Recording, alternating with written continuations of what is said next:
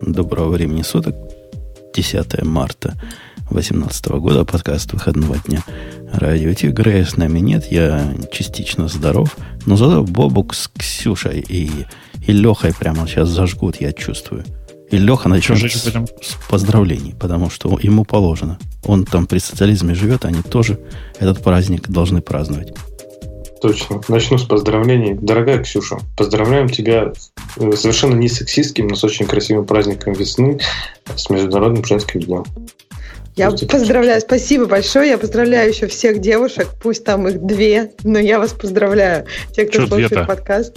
Ну, я не знаю, я надеюсь, что больше. Но Подожди, а кто я... вторая? Я, я надеюсь, что нас слушает много девушек, да, много. А ты сказал номер выпуска 588, такой вот красивый, прям молодец, 8, 8. Я, я даже не попытался его спросить. У меня не было надежды, что кто-то скажет. А вы понимаете, от чего этот праздник вчера праздновали, а не позавчера? Нет. Я тоже не понимаю. Как, почему 9 марта? Я Фокс смотрел, Фокс говорит, о, сегодня Международный женский день. Типа 9 марта. Здрасте, приехали. Мне Они кажется, это какая-то проблема у Фокса в консерватории. Спутали, с чем-то спутали. И тот же сюжет про, по, про Макдональдс показали. Как-то все у них на 9. Может, действительно, у всех 9, а у вас 8? Леша, у вас когда празднуют? Мне кажется, это наоборот, у всех 8, а у вас 9. Ну, может быть, там стрелки перевели раньше на 24 часа вперед. Э, давайте, перед тем, как к темам, я про Digital Ocean вспомню, вспомню и запустим. Это шоу создано при поддержке Digital Ocean. Digital Ocean – провайдер доступного облачного хостинга. Всего за 55 секунд и 5 долларов в месяц вы можете создать свой облачный сервер в одном из дата-центров, расположенных в Нью-Йорке, Сан-Франциско, Амстердаме и Сингапуре, и управлять им с помощью простой, интуитивно понятной панели управления или воспользоваться мощным мощным API. Начните прямо сейчас. Введите промокод радиодефис при регистрации и получите 10 долларов бонуса на аккаунт. Кстати, если кто-то сегодня хочет еще кого-то поздравить, напомню, что у Лавале прямо сейчас, вот сегодня заканчивается день, день рождения. Эм, Лавалюшечка, да. ты красава. Мы тебя да помним. вообще, вообще красотка. Да, да я, кстати, хотела сказать, что Лавале, мы приглашали Лавале, просто кто-то нам там на вид ставил в комментариях. Мы Лавале приглашали, просто так получилось, что у нее уже были планы на этот день. Ну, действительно, праздники как-то тяжело уже поменять свое расписание, а я, негодяйка, достаточно поздно почесалась, то есть меньше, чем за неделю. Я приглашала девушек, поэтому, да, Лавале кстати, о негодяйках. Я хотел сегодня Аню пригласить вместо тебя, Леша. Представляешь? Променять тебя. Нас на бабу променял. А она ответила странным образом. И это, Ксюша, всему вашему сестринству на вид. Она, понимаешь ли, в Гугле на каком-то женском мероприятии, типа девушки, которые кодят и поэтому вот не может к нам прийти. Видимо, в честь 8 марта там в Гугле затеяли. Да, в Гугле действительно каждый год проводится, и причем в каждом офисе во всех странах проводятся э, такие мероприятия. И я даже посещала их в Москве, в Сиэтле. То есть, да, молодец, Google. Но у меня в связи с этим другой вопрос. То есть я второй в очереди? Нет, 8, на, что? на 8 марта ты даже не второй, ты 18. А, Просто у нас точно. нету списка от 2 до 17 к сожалению. Так наоборот же должен быть мужской выпуск тогда, логично, если на 23 был женский. А нам логика пофигу. Вот это Ксюша сделала вывод, что раз, значит, на женский пришли, на мужской одни женщины, значит, на женский одни так мужчины. прошлый раз не говорили не приходить. Я такая думаю, ну ладно, я вроде сегодня могу прийти, я бы лучше в другой раз пропустила. Но думаю, ну если надо, я могу воздержаться и посидеть дома и не выходить. Но сказали приходить. Но если бы, если бы пришла наша Аня, которая из Амазона, мы бы ей, конечно, сразу поставили на вид. И спросили, доколе вы будете смеяться таким образом. Потому что история ну, действительно жуткая какая-то. Слабое подобие, да? Слабое подобие, мне кажется. Расскажите, ну, расскажи историю-то. Ну, а, ну, я завел, вы рассказывайте. Давайте, давайте я издалека зайду. На самом деле, всю прошлую неделю э, разных пользователей Амазона штормило, потому что иногда начало, начало происходить странное. Алекса в э, случайные моменты времени внезапно начинала очень зловещее, ну, как бы издавать звуки, сильно похожие на зловещий смех. И вокруг меня много людей, которые пользуются, э, э, ну, собственно, Alexa, и они э, как раз начали постить сообщения с криками «началось». Вот оно, восстание машин, оно над нами ржет. Сейчас, очевидно, что-то будет плохое. Эм, да. Ну, ну, ну нет, плохое же последовало. Да. Плохое. А, Ты не слышал, чем дальше это закончилось? Нет, расскажи, расскажи. Есть случаи просто, не знаю, реальных людей или придуманные, что после этого смеха Алекс начинал зачитывать список кладбищ поблизости. Адреса кладбищ, да. Я тоже читал в этом варианте эту историю. И мне кажется, что это как раз страшнее, чем просто смех. Сначала посмеялась, а потом сказала, где, где она с вами встретится. Ну, так, а да. у кого-нибудь из, вот, скажем так, из кого лично знаете, это было? Вот, вот ну, там у тебя или у вас э, уже Бобуком было а, такое? Ну, у меня такого не было, у меня у непосредственно знакомого такое было, и он довольно легко это воспроизводил. Дело в том, что э, это же не ошибка, это, ну, просто выкатилось, у них выкатился, видимо, новый апдейт э, эм, распознавания голоса, а у Алекса есть такая, такая команда, как, ну, грубо говоря, Алекса смейся. Э, и по какой-то непонятной причине довольно случайный набор звуков э, по, по, по вивлетам, в смысле, по, по, по форме э, волны совпал с, с этой фразой. Э, в результате просто она реагировала, как будто бы кто-то сказал «Алекса, смейся». Ну, да даже, мне кажется, говорить это слово, когда ты сам его говоришь, можно подумать кучу всяких вещей. Ну, просто слово такое какое-то немножко созвучное с кучей других слов. Мне, у меня вопрос, Но... Ну, зачем они... Ну, то есть, зачем вообще есть такая команда смеси? Это как, типа, я не знаю, плохая шутка и потом лопата? Э, ты знаешь, у меня есть теория. Дело в том, что в системе, которую, э, которая была сделана для, для, для синтеза речи, для Алексы. Это на самом деле система, которая производилась компанией Ивона, которую э, Amazon купил довольно давно, в, в начале этого проекта. Проекта, в смысле, который назывался Amazon Echo. И в Ивоне всегда был смех. Там был смех и еще некоторые другие эмоции. И, видимо, для того, чтобы показать эту фишку, разработчики просто сделали такую простую команду. И она там просто все эти годы была. Почему нет? А может, это такая закладка специальная? Подожди, а почему она вдруг сейчас начала фариться? Была Потому ты что смех, они добавили команду. Была. Она всегда была. Нет, команду эту новую не добавляли, команда эта тоже была всегда. Просто по непонятной причине сейчас она начала слишком часто активироваться на другие слова. Понимаешь? Баг. Нет, Баг. я не понимаю, то есть что они поменяли, что система распознавания речи. Система, систему распознавания речи они поменяли, mm-hmm. и, грубо говоря, в этой системе был небольшой глич такой, или он остался на самом деле до сих пор, насколько я знаю, потому что там ничего не поменяли. Они нашли выход. Если раньше была команда, которая называлась Alexa Love, то сейчас она называется uh, Alexa Can you love? Вот ну, подожди, типа... И еще она говорит, да, я могу, и потом а? смеется. Мне вот это понравилось, что они убрали просто смех без причины. Сейчас она говорит, да, я могу посмеяться, и потом смеется. Ну да, это, чтобы показать... Я так, говорю, да. я так хотел сказать, что ну, прям же надо все равно обратиться, правильно, к Алексе? То есть ты должен прям сказать Алекса, чтобы активировать, а потом уже сказать, Ну, понимаешь, дело в том, что ты, ну, я не знаю, как ты, но я, например, на автомате периодически говорю Алекса, play. Ну, это а, да, но... но... Ну, а вот она, например, play иногда путал слов. Ну, просто... Не, ну, смотри, просто... Другое короткое слово. И к тому, что когда я обращаюсь к Алексе, и она смеется, я как бы, ну, это не так жутко, да, типа, ну, окей. А люди говорили, что она именно просто без всяких команд, без всего, а, ну, в тишине тут, начинала тут, тут, вот какое, тут вот какое дело. Если ты э, обращаешь, если ты обращал внимание, Алекса вообще довольно часто, у нее false positive довольно часто случаются на обращение. Просто когда она, ну, считает, что то, что дальше произошло, это точно было не обращение к ней, она молча ничего не говорит. А тут происходило следующее. Происходил какой-то короткий звук, который сильно напоминал Алекса и остаток этого, этой фразы love. Вот и все. То есть, э, ну, типа, там весь прикол, весь прикол в том, что э, раньше поведение было не, со, не совсем очевидным, а появление вот этого небольшого глича в системе распознавания речи вот к этому привело. Ну, довольно понятная история, мне кажется. А все-таки адреса кладбищ, наверное, тоже кто-то приукрасил, я думаю. Мне кажется, что это могло произойти случайным образом, потому что, ну, потому что, например, можно было задать какой-нибудь вопрос. Может, у кого-то скилл, скилл установлен, может, у кого-то.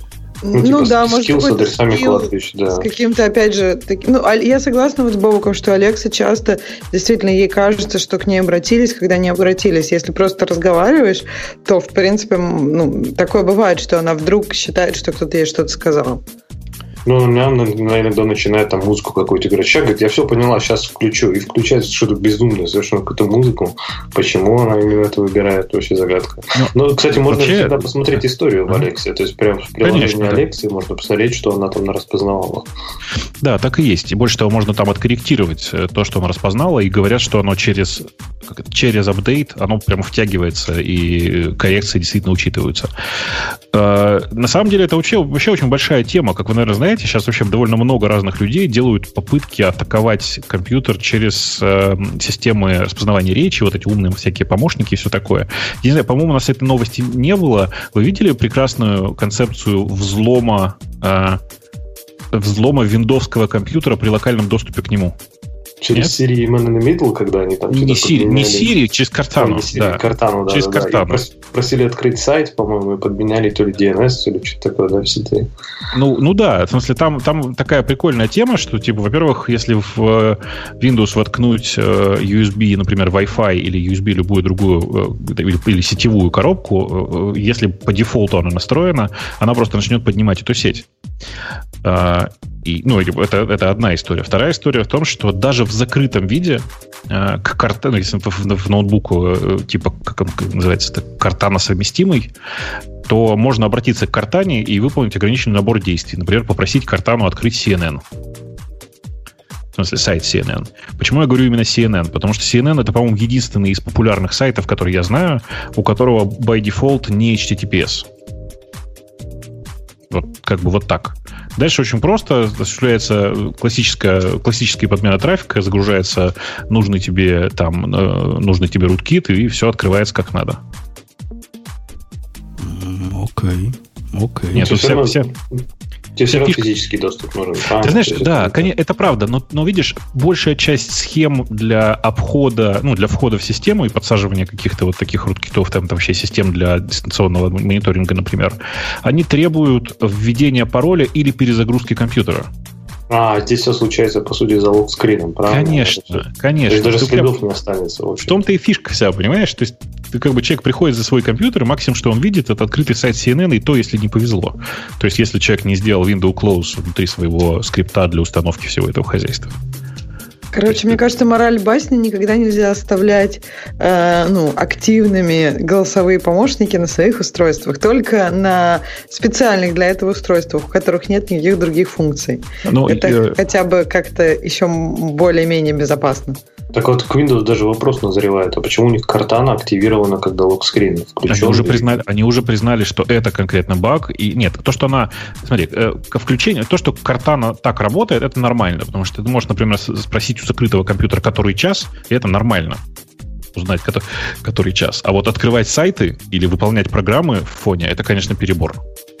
Не, я бы вообще, я бы, если честно, выпилил вообще, что раз компьютер заблокирован, ну, я же не могу, например, пользоваться им. Ну, все другие функции компьютера я же не могу использовать. Почему? Почему Время там как раз может быть на локскрине, к примеру. Ну, да, окей. Мне, мне тоже ну, нас, ну, это супер ограничено, да, может быть, только время, а все остальное... Да, да, это, это вопрос рестрикшенов. Все так. Это вопрос рестрикшенов и вообще ограничений в, в этой системе. Причем, вы же знаете, да, что сейчас все голосовые помощники, они на разных устройствах и в разных режимах вообще-то показывают разный набор скиллов. Ну, типичная история это Siri на вот Home, как он называется, HomeKit, да, Home как он называется? HomePod. Колонка это. HomePod, HomePod, господи. Почему HomeKit я сказал? HomeKit это же вообще про, про управление умным домом. Э, на HomePod очень меня просто раздражает, прям вызвало раздражение то, насколько ограниченная там Siri. Она толком, ну, она периодически мне говорит, я не знаю этого, ты дальше идешь в телефон, задаешь тот же самый вопрос и получаешь ответ. А, я, я для параноиков выложил правильный способ, ой, извините, использования вот этих голосовых помощников. Прям показан два раза если вы понимаете, о чем я. Вот такой, таким образом их только использовать и безопасно. Блин, я забыл запустить чатик. Надо срочно запустить чатик. Да, как там, там на картинке все видно. Ксюша, видишь, да, как правильно их использовать? Mm, то есть один на другой ставить? Замьючены они. Они оба замьючены. А, Так, а, так а смысл тогда, если он не активен? А вот когда захочу что-то сказать, тогда переключателем щелкну, скажу, я потом обратно выключу. У нас у параноика все строго.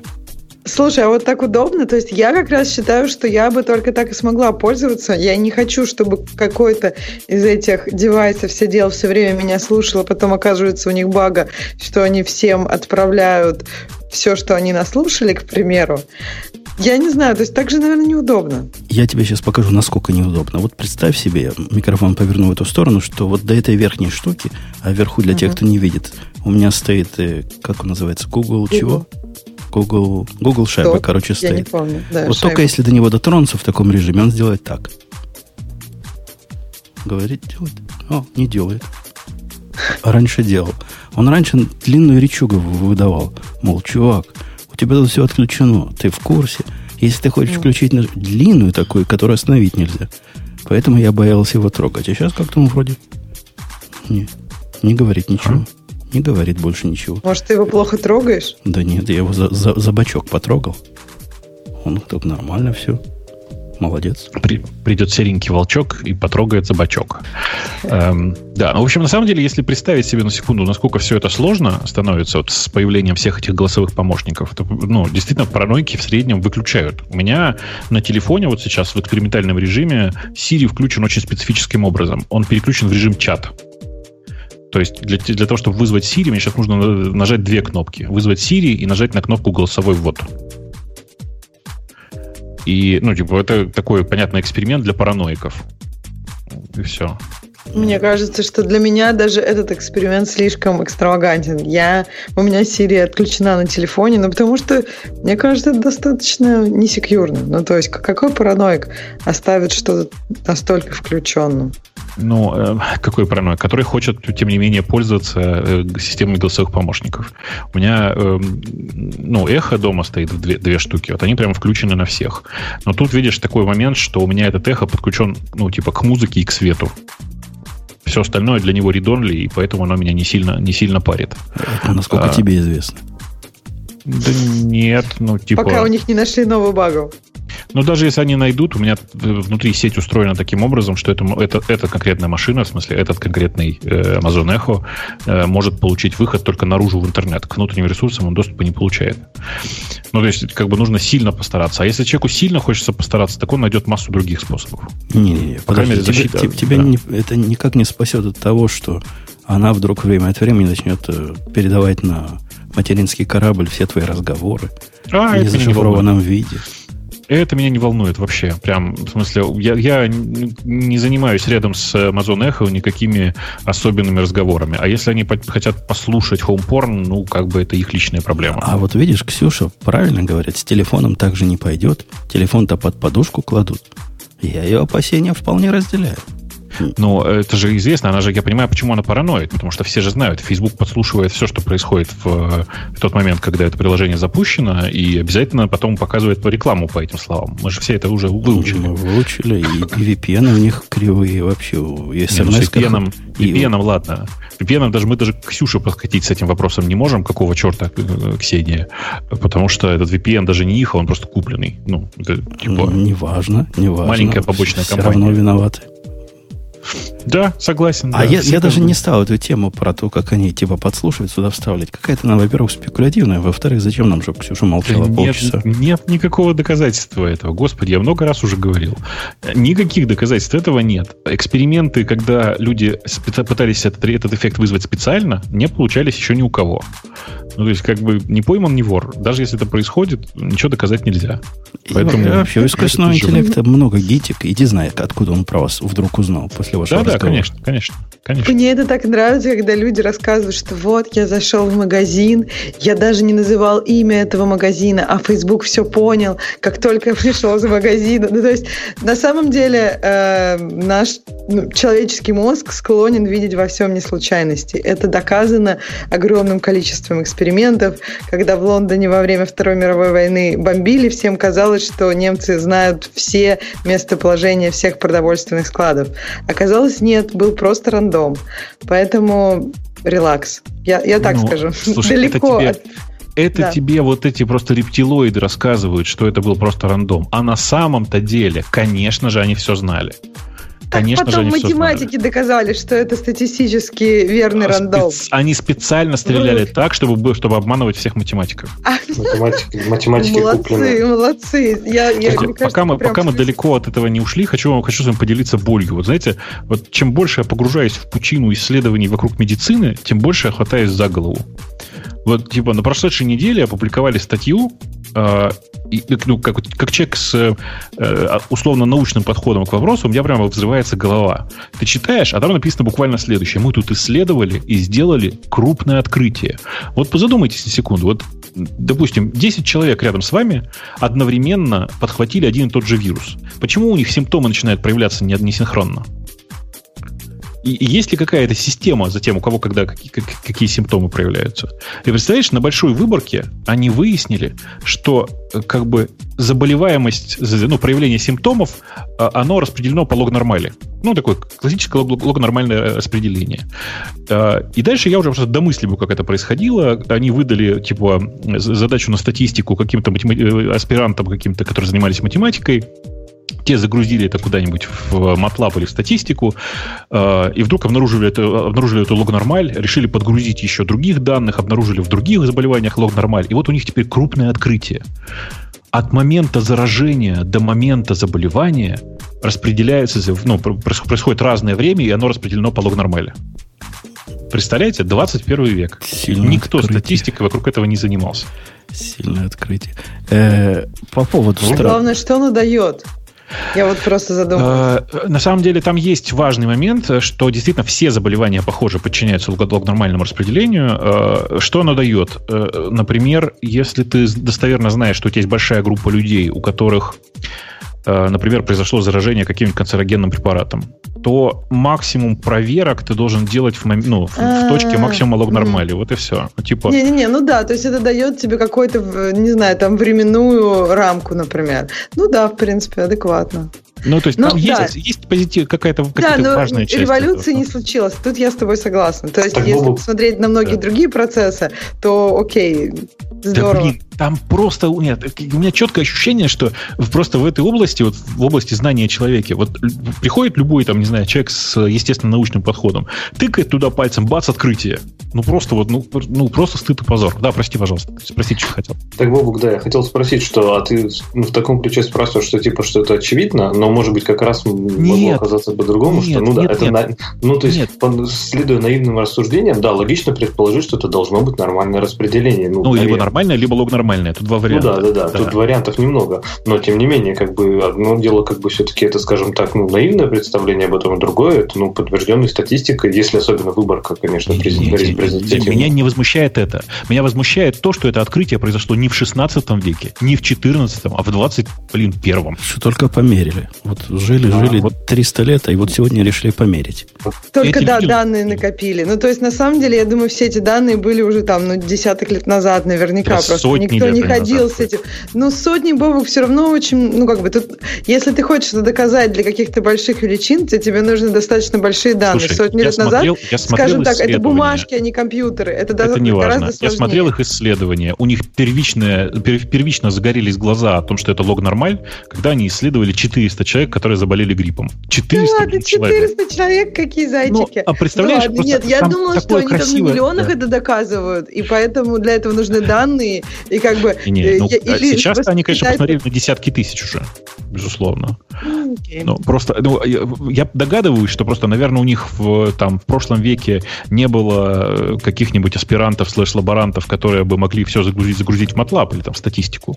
Ну да, да, то есть не было так, так, так, так легко это было не доказать, нужно было гораздо больше. Да-да, нужно было просто сесть, людей, сесть manpower, которые... С столбиком на логарифмической линейке. Угу, да. Блин, Кстати, у нас короче, есть еще одна тема про ассистентов, что Google делает э, проще создание команд, И тут начинается вот дальше то, что вот мне очень нравится. Э, часто разговоры идут, что очень было бы классно таким голосовым помощником запускать, например, посудомойку или стиралку. И вот у меня все время возникает вопрос, кто, какой гном или енот им туда закладывает посуду или вещи?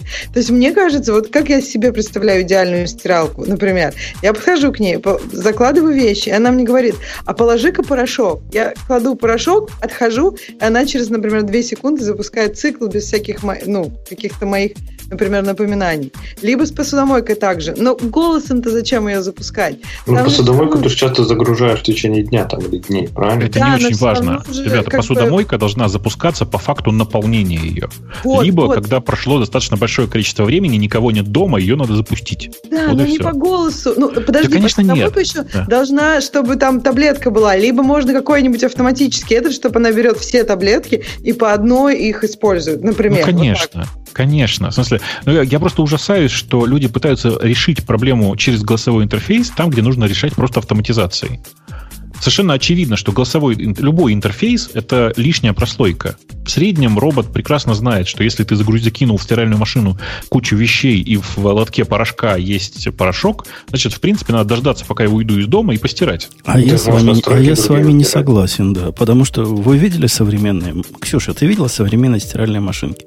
Это же космический да. корабль. И я купил себе это недавно, жене недавно, год назад, два года назад.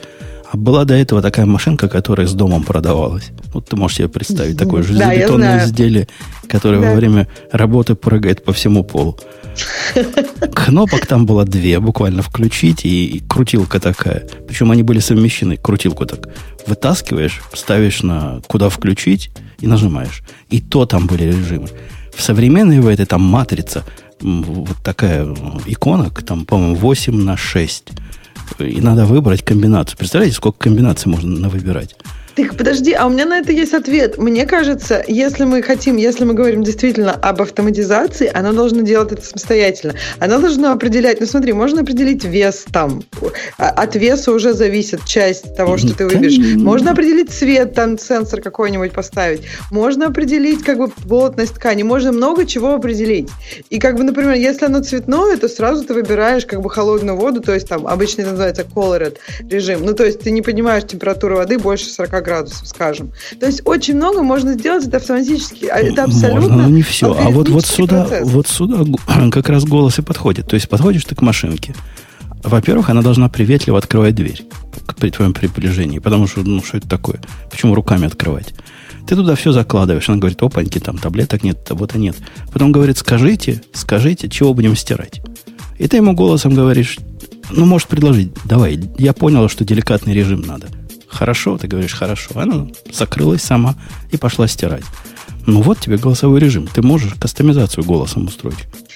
Так если она поняла, что деликатный режим, зачем она тебе об этом сообщает? Ты там в своих мыслях думаешь, как вот задизайнить а, эту потому систему. Что, потому Кинул что настоящие хозяйки, они программистки, они прямо кастомизируют. Прямо вот моей жене все вот эти размерности нужны. Она как-то там говорит, о, а сегодня я вот поставлю это не так, как она обычно, а вот там повыше на 18 градусов, потому что результаты в такой-то ситуации лучше.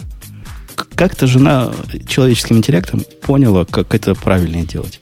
Так тоже можно нейронку натаскать на это, пусть она результаты оценивает и подстраивает параметры а, после количества как, как она, А еще должна уметь понимать, понравилось жене или нет.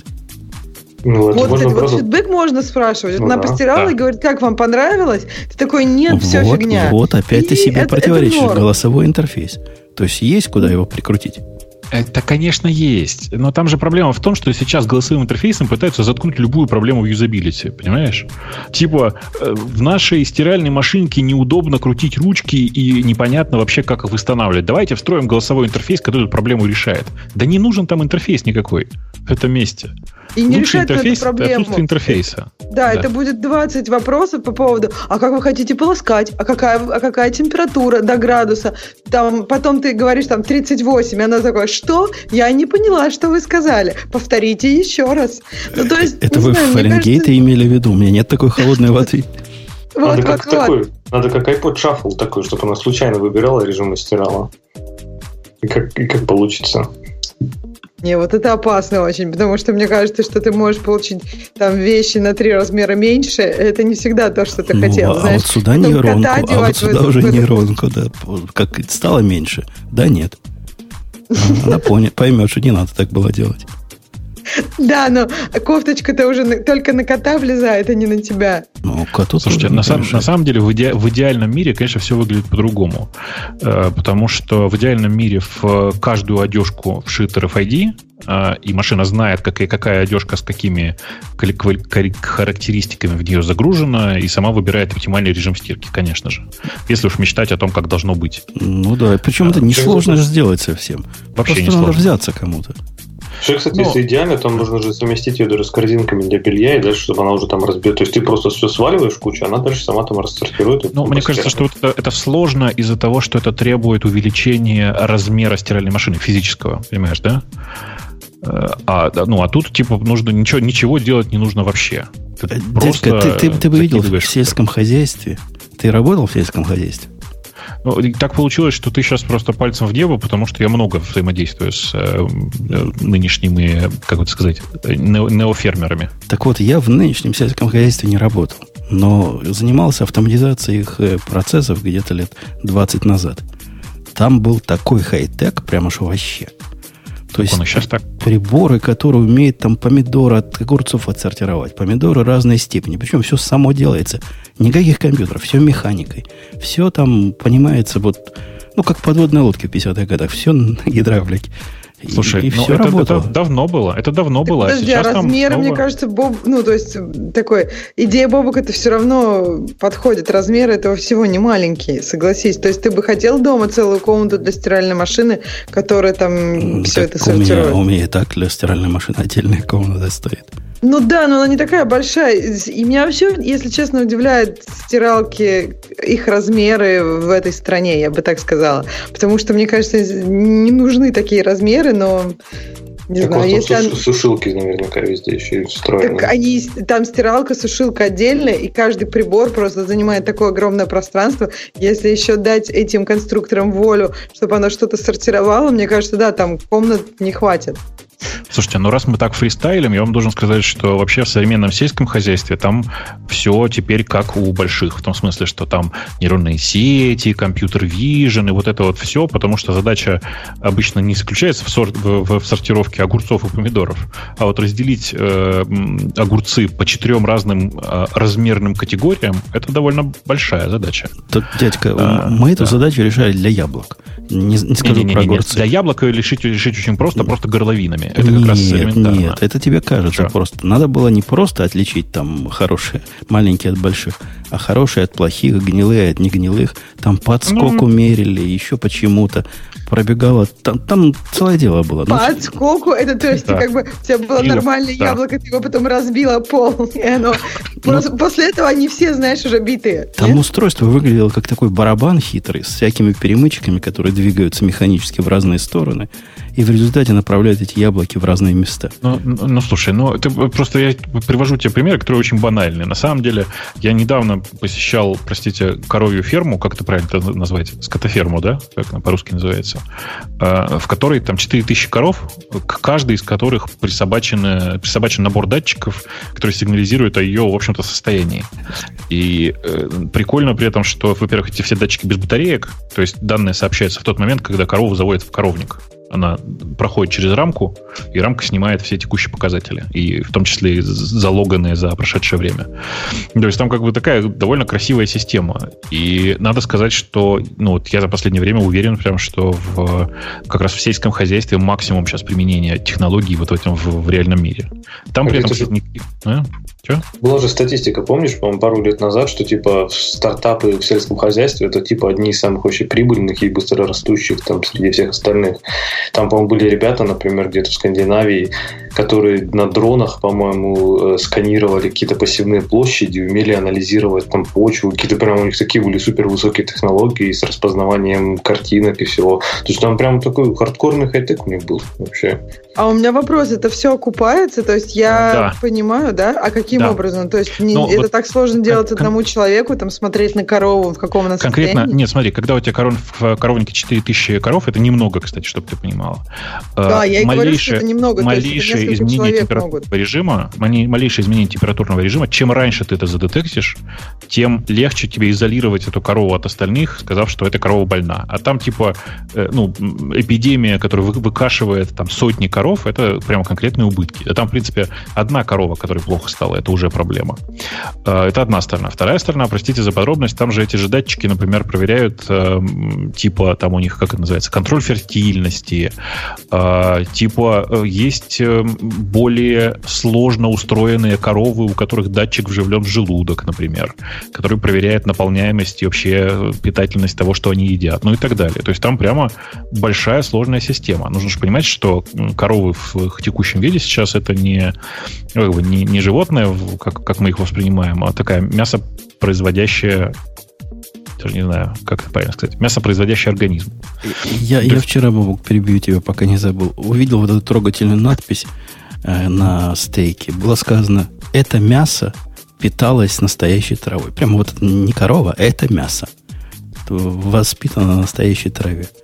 звучит это, скорее грустно. чудовищно. Там классно, классный комментарий в чате про то, что, наверное, он не присобачен к корове, а прям прикоровлен. Вообще, мне кажется, сейчас самый такой, самый гиковский выпуск за последнее время идет. Стиральная машина, коровник. Мне кажется, а, это вообще не а гиковский. А мы, а, а, а мы сейчас повысим градус. То есть просто Давай. вспомнив, что у нас Грея нет. И поэтому мы можем сказать про WordPress все, что мы думаем. 30% веб-сайтов в великом интернете бежит, судя по этому исследованию, The Next Web на WordPress. И это, я вам скажу, дамы и господа, чудовищно. 30%, треть всего интернета вот бежит на этом убожище. Убожество. Главный а вопрос, как мы это допустили? Как мы до этой жизни дошли? Тут мой мальчик Но... тут недавно жаловался. Он же пришел на работу, говорит, о, а ты умеешь, типа, папа, папа, ты умеешь WordPress? Я говорю, умею, но никогда, не близко не подходи. Он говорит, у нас там сайтик типа корпоративный в WordPress. Научи. Ну, я его научил, он там свою, ну, чем там маркетологи занимаются, все понаделывал, повписывал. И опаньки, там на днях их хакнули. Ну, потому что WordPress это же стоит и ждет, пока хакнет. Хакнули, но ну, эти чуваки правильные, они знают, как поступать. Знаешь, Бобук, как они поступили? Ну, как все стерли, заново налили и вперед. Нет, они все стерли и налили бэкап недавно давности, недельной давности. То есть, когда ага. мальчик работы еще там не было, но ага. ты понимаешь, это же не защищает их от следующего хака. Но сейчас ну, как бы хака нету, Google больше не ругается. Они понимают, когда Google начинает ругаться, что, мол, ой, что-то от вас трафик какой-то странный ходит. Вот, отвечая, ну, ну, на, да. отвечая на вопрос Ксюши, что в нем такого плохого, ну, не знаю, может быть, для конечных пользователей там, конечно, и, и хорошо, потому что там действительно за секунду можно создать сайт, там 100 тысяч миллиардов плагинов, но, по крайней мере, старые версии WordPress, не буду говорить за новые, они были настолько чудовищного качества, что там, не знаю, мне кажется, там не то, что там есть список уязвимостей, он там, он как, он как книга уязвимостей, они всегда есть, и там всегда с ним проблемы с безопасностью, с производительностью, производительностью, но вместо того, чтобы решить эти проблемы, рождаются хаки в стиле там двух-трехуровневых кэшей и прочего. То есть это с точки зрения инженеринга это чудовищная вещь совершенно, но с точки зрения пользователя это реально два клика, и у тебя сайт, на котором можно там продажу билетов прикрутить и рекламу, и оптимизировать, и вот. Поэтому, наверное, инженеры его не очень любят, но пользователи, как показывает эта статья, все-таки действительно любят. Ну, я, честно сказать, в это измерение про 30% не очень верю. При этом, ну, типа, всегда вопрос в способе подсчета. Но при этом понятно, что WordPress, наверное, самый большой, сейчас самая большая CMS э, в интернете, безусловно. Э, и действительно, с WordPress масса проблем, связанных с, с его, в общем, архитектурой и с тем, что у них автоматические апдейты кажется, не включены по умолчанию. Автоматический апдейт это прям вот, понимаете, да, в смысле, что как только возникает какая-то проблема, сразу же быстренько либо блокируется плагин, в который находится эта проблема, либо апдейтится, ну, типа апдейтится, если сразу есть уже фикс. Там в чате совершенно правильно пишут, только хотел сказать, что дыры в WordPress на самом деле в основном возникают в плагинах, а не в самом ядре. А, и проблема здесь в том, что ну, как ты не старайся, ты на самом деле никогда не знаешь, плагин, который тебе прямо сейчас нужен, он насколько safe и secure внутри. То есть, ну, мы же как бы считаем, что это, этим пользуются обычные пользователи, они же туда внутрь-то не заглядывают. А если бы заглядывали, я думаю, что вы отказывались, потому что, ну, помните, да, нельзя заглядывать в пирожок, который ешь. А, я этот код видел, и мне было страшно. Причем страшно было даже от шаблонов. Заглянул, блин, оно на PHP написано. Не, ну я не боюсь PHP, мне просто не очень приятно, и потом надо тщательно мыть руки, э, вот, но... Ну там, там плохой PHP код, вот в чем его проблема. Не, не, там... нет, в ядре там более-менее нормально, вот там в шаблонах ну, начинаются может, проблемы. Может, они его причесали, но раньше там Да, да, конечно, жесть, конечно. Там просто, там типа ну, один, один огромный файл, который делает очень все, глобальные переменные, мне кажется... стейт, доступ к базе через строки, там, ох, там. Не-не, мне кажется, ты просто помнишь WordPress еще там 2005-2007 годов, с тех пор его, конечно, причесали очень сильно. И справедливости ради на э, э их хостед решений, ну, в смысле на WordPress.com, таких проблем почти не возникает, потому что у них, э, ну, действительно, они типа поступают ровно так, как я говорю. Если какой-то плагин э, внезапно компромайзится, то на всех сайтах с этим плагином он просто выключается на, на время, пока не появится апдейт. То есть это, ну, понятная же история. Э, в нашей короткой истории нашего подкаста был позорная страница была лет 8 назад мы использовали WordPress. Может, 9. Ну, да-да, но, по-моему, тебя больше всего умилило то, что там на построение индекса, в смысле, на построение главной страницы уходило что-то порядка 40 запросов в SQL. Да, я а научился это бороться. Я поставил там два кэша, какой-то мета-кэш, какой-то супер мета-кэш. Ну, там одного кэша мало, надо побольше. И за, за то короткое время, пока мы с ним жили, один раз хакнули наш сайт, э, причем до степени э, полного издевательства. А сайт тогда был на GoDaddy. Э, ну, из-за моей. То есть я не обновился. После этого два раза, после того, как я понял, что надо за ним все время следить, два раза хакнули на уязвимости нулевого дня. То есть я просто не знал, что надо обновляться. Не было обновления еще. И это в комплекте с тем, что GoDaddy как-то не очень хотел помогать. Но там у них какая система была? Если ты на shared хостинге живешь, и через WordPress, например, хакнули корень-нибудь там, как он, HTT, как назывался этот файлик, который можно для Apache вверх положить, помнишь? Apache вверх? Ну, всякими settings какой-то файлик с, с .htt, там что-то такое. Точка .htxs, ага. И несмотря на то, как, что там файлики гады наделали в этом высокоуровневом, GoDaddy говорил, не, мы не можем его трогать, потому что не только ваш. Может, кому-то этот хак действительно был нужен из всех shared пользователей. То есть мы ушли из GoDaddy, из WordPress, и больше никогда ни ногой, ни за что, ни, никогда, ни, ни, каким бы он ни был прекрасным.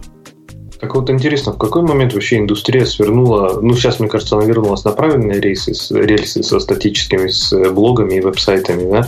А в какой момент вообще появилась безумная идея, что для того, чтобы отобразить статическую страничку текста, тебе нужна база данных и вот это вот все MySQL. И... и 40 запросов для построения страницы, в которой... Вот страница у нас никогда не менялась. Она вот такая, как сейчас была. Ну что ж там делать 40 запросов к базе данных?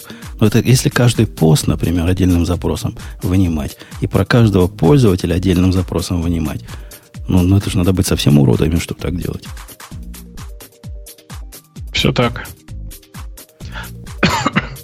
Окей. Okay. В общем, мы не радуемся тому, что целых 30... 60% всех рынков вот этих CMS, э, CMS на на WordPress. Короче, они выдавили всех остальных.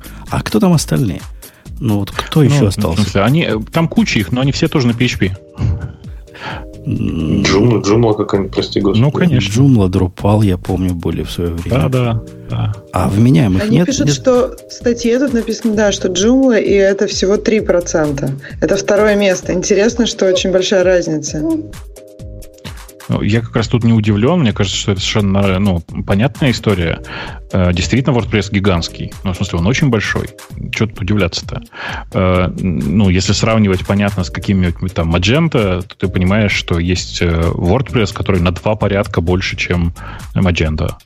Ну, что я, я не понимаю, чего, удивляться, короче. Меня в этой цифре радует только одно. Даже если поверить в цифру 30%, то есть 30% под, под, под WordPress. Это значит, что 70% сайтов сделаны, в общем-то, умными людьми. Это тебе внушает радость. Э, следующую тему я смотрю, которая называется у нас прямо кратко. X-Ray. И когда я на нее смотрю, я тянусь за своим наганом. Потому, что, X-Ray, да? потому что вот так называется прицел на Сигзауре. Есть линейка прицелов, которая вот так X-Ray называется. X-Ray, да, ну да. Э, а ты знал, Бобок, что там эти самые радиоактивные прицелы в современных пистолетах? Ну, а почему он потом X-Ray называется? Ну, я бы не подумал из-за этого. Но на самом деле там тритиум этот, он светится прямо реально. У него время полураспада, не помню, там 60 лет какое-то. Короче, да, да, светится да. и светиться будет. Так вот, этот X-Ray, о котором мы говорим, это не про прицелы, а наоборот, про атом и GitHub. И Rust. Ну, мне кажется, что название X-Ray в данном случае, оно как раз связано с тем, что э, редактор для кода называется Atom, напомню, а X-Ray, ну, в смысле, как, э, как рентген или как, как тип излучения, это вполне себе штука, похожая на э, концепцию. Вот есть атом, а это еще более мелкая и более быстрая фигня.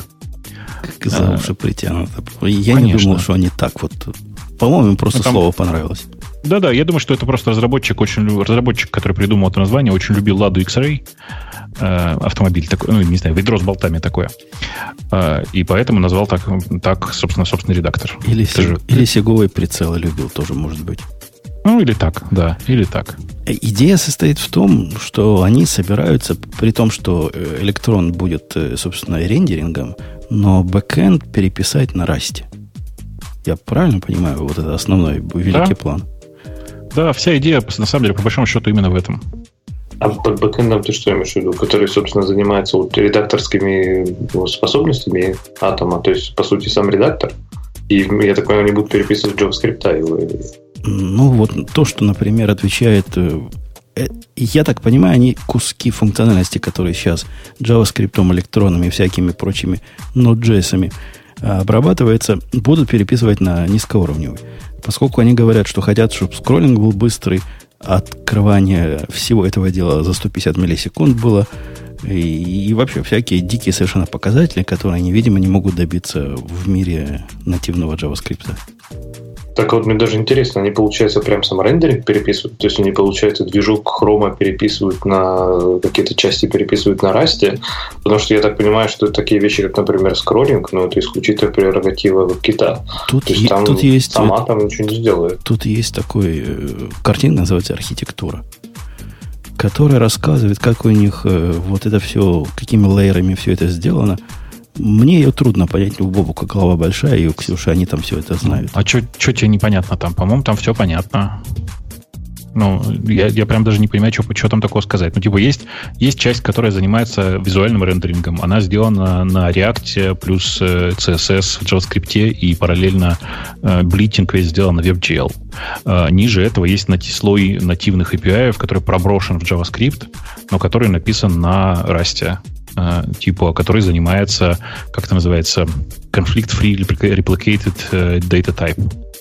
А что? Это CRDT, это же оно? Да, да. А, а это ну, для типа, того, это... чтобы готовить как бы вот это дерево, которое они показывают, или что? Ну, типа того, для того, чтобы, эм, например, в процессе редактирования э, быстро удалять, вставлять куски текста и все такое, и при этом это делать в версионном виде, потому что, например, бывает э, совместное редактирование, и для этого нужно версионирование того, что происходит. Ты можешь, можешь пролистать ниже, у них там есть как раз про то, как у них устроен copy-on-write CRDT э, ниже. Э, в смысле, ну, у них прямо там картинка такая есть. Э, потому что, ну, почему это важно? Потому что есть, правда, совместное редактирование в современном мире совместном, ну, совместное редактирование, оно бывает не обязательно на разных, типа, с разных компьютеров, а, например, в двух разных окнах открыт один и тот же текст. А, ты должен работать с одним буфером, с одним, вот, собственно, CRDT буфером, но при этом редактируя его из разных э, кусков. А что произойдет, если ты в одном месте букву удалишь, а в другом э, быстренько-быстренько в это место что-нибудь вставишь? Ну, вот для этого и нужен CRDT, по большому счету. Э, я не знаю, что их конкуренты делают, а именно VS Code. Но версия 1.21, которая, по-моему, 1.21 называется, зуб недавно, сейчас проверю, код about, да, 1.21.0, которая вышла, она прямо время открытия вот этого окна довела до, визуально до скорости э, Sublime. Вот просто сразу открывается. Вот вообще прямо сразу. Оно и раньше недолго было, а сейчас просто сразу. Не думает ничего, сразу раз и показывает. А как тебе там скроллинг? Я вот попробовала, и мне кажется, что даже в Xcode лучше. Ты говоришь, как будто бы Xcode не нативный. Xcode написан на нативном, ну, на, на нативном языке. Конечно, он лучше. Ну, Xcode тормозной. Я понимаю, что он нативный, но он часто не очень. Слушай, ну come on, а что ты хочешь от редактора, который рендерит все через Chromium? Э, Ксюша, ты понимаешь, что спрашиваешь человека, который измучен идеей, которая скоростью и плавностью скроллинга особо никогда не выделялась. И оно не хуже, чем IDEA. То есть достаточно хорошо. Ну, скроллинг такой инерционный, нормальный. Не в Power Mode, не в Power Mode, не в Power Saving Mode Нет. Потому что она включает вот это перемотывание по строчкам, если ты живешь в Power Saving Mode, а так оно прям все очень плавненько делает. А оно а делает плавненько. Я, и, и Atom делает это плавненько, и VS Code делает это плавненько. Я даже не знаю, к чему Ксюша придирается. Может, ей плавнее хочется. Может, там в ее мире плавность это все. Ну, не знаю, хочется, чтобы так легонечко было, как на телефоне почти. Вот чего не напрягало, так это скроллинг. То есть в ID в свое время меня скроллинг напрягало, я даже с ними по этому поводу не то что ругался, но бурчал. А, и они это починили. Там было в свое время большое дело про это. И, и ID говорила, это не мы, это Java. А Java говорила, это не мы, это Apple. Java выпилил. И, в общем, концов нельзя было найти. Но это было давно и неправда. Уже, уже все хорошо. С тех пор, как идея деплоится со своим JVM э, внутрях, все стало нормально, предсказуемо и быстро. Слушайте, я там почитал немножко дальше, я, видимо, до этого не читал, и обнаружил там важный момент, что внутри этого X-Ray они собираются отказаться от чистого использования э, просто рендеринга через Chromium э, и будут использовать, на самом деле, окно, окно Chromium исключительно как э, OpenGL, э, как, это, Canvas. То есть они будут просто брать его как WebGL и внутри него рисовать все э, вручную. А зачем тогда вообще там в электрон? Ну, а, ну как, это, как ну, зачем? Чтобы, чтобы у, них, у них же написана куча экстеншенов, ну, как, как называется, куча пэкэджей, э, которые умеют работать с, с этим деревом, которое они представляют, умеют там что-то там, какие-то э, функции там для гита, например, представлять еще что-то. Э, они хотят оставить совместимость, э, поэтому, а, ну, понятная история. Да, логично, да. А, а я, раз мы затронули вот эти средства разработки, хочу спросить наших слушателей, может, они умные, может, у них головы большие, и может, один я такой дурной. Но то, что меня раздражает дико, ну, абсолютно дико в ID, и то, чего нету вообще ни в одном э, продвинутом почти ID-редакторе, смотри, Atom и, и VS Code, это то, как ID умничает при попытке закоммитить. Вы знаете, о чем я говорю, нет? Как она умничает? Нет. Ну, проект, любой проект у меня в ID открыт не конкретно этот проект, а это модуль. У меня модулей много. И вот при попытке закоммитить, оно понимает, что, о, ты не только вот этот модуль поменял, ты еще остальные поменял, а давай-ка мы их тоже закоммитим. И все вот с этим сообщением, которое я написал сейчас. Получается совершенно чудовищно. Открываю я список того, что закоммитить. Мой модуль выбран с птичкой. А где-то внизу, под областью видимости за скроллом, оно само выбирает еще один. Ну, то есть, то что-то поменялось. Я его не собирался коммитить. Я вот этот конкретно хочу. Мне не надо такой помощи, не надо такой автоматизации. Отключить, по-моему, это невозможно. То есть я сдался найти, где бы отключить вот этот ум. Ну, это чудовищно. Ну, это просто... Это даже не, не то, что проблема, это какая-то дыра. Но вы представляете, каких можно результатов добиться э, неожиданными комитами? Вы представляете? Нет. Ну, я работаю с одним модулем, он не готов ни к чему. А, э, тут я переключился на другой. И вот с этим другим я закончил, хочу закоммитить, запушить. Да, фиг вам. Легко можно непринужденно, если не следить за идеей, э, закоммитить и запушить оба. И... Только терминал, только хардкор. Да, галочку снять. Где, где галочку? На, на каждом галочку снять. Да, каждый раз делаю. Снимаю каждый раз галочку. Заколебался уже галочки снимать. Жена-то тебе позволяет галочки снимать? Да, вроде нормально. С галочками О, хорошо. нормально, да. Хорошо, когда такие нормальные отношения. Эм, да. Так чего? У нас какие-то темы-то там есть еще? Так легко. Э, Ксюш, что на тебя смотрит? XRay поговорили, 30% поговорили, Google поговорили. А, есть такая... Ну, Бобок и Microsoft может нам рассказать. Да. А что я могу? А что там с Microsoft? Ты же рассказывал, что этого не будет никогда. Ну, а я и... предполагал, что этого не будет никогда. А вот оно случилось. Но, а, там все довольно мутно. Значит, э, о чем идет речь? Мы говорили в какой-то момент, что будет выпускаться довольно много устройств на Windows 10S. Э, это такое устройство, в смысле, это такая, такая очень сильно э, обезопашенная версия Windows, в которой приложение можно установить только из Store, в которой Э, ну, типа, сильно ограничены многие действия пользователя в угоду безопасности. На самом деле, если вы задумаетесь на секундочку, э, текущая macOS, она поставляется примерно в таком же режиме. То есть нужно предпринять специальные усилия для того, чтобы не подписанные приложения устанавливать. Э, тут, собственно, разработчики подходили к вопросам именно с точки зрения безопасности в десятке Windows 10s. Появилось такое утверждение, которое на самом деле довольно размытое, которое звучит вот как. Э, возможность переключить Windows 10 в, 10S э, в, э, ну, в полноценный режим, то есть в режим Windows 10 просто, всегда будет бесплатно и доступно для всех. Я бы сказал, что слово «доступно» здесь немножко не очень точное, потому что на самом деле оно будет бесплатно для всех. А вот с доступностью придется повозиться, потому что, насколько я понимаю, это будет требовать выполнения некоторого количества не самых очевидных действий. Эм, ну вот, то есть, типа, э, защита останется для людей, которые не знают, как э, совершать расширенные команды, а для всех остальных будет прекрасная возможность, э, типа, там, пойти в настройки и за 10 кликами найти, как переключиться обратно в десятку. Есть какая-то, какой-то абсурд, тебе не кажется? Какой-то абсурд mm-hmm. маркетологический. Был бы Грей, Грей бы он бы сказал.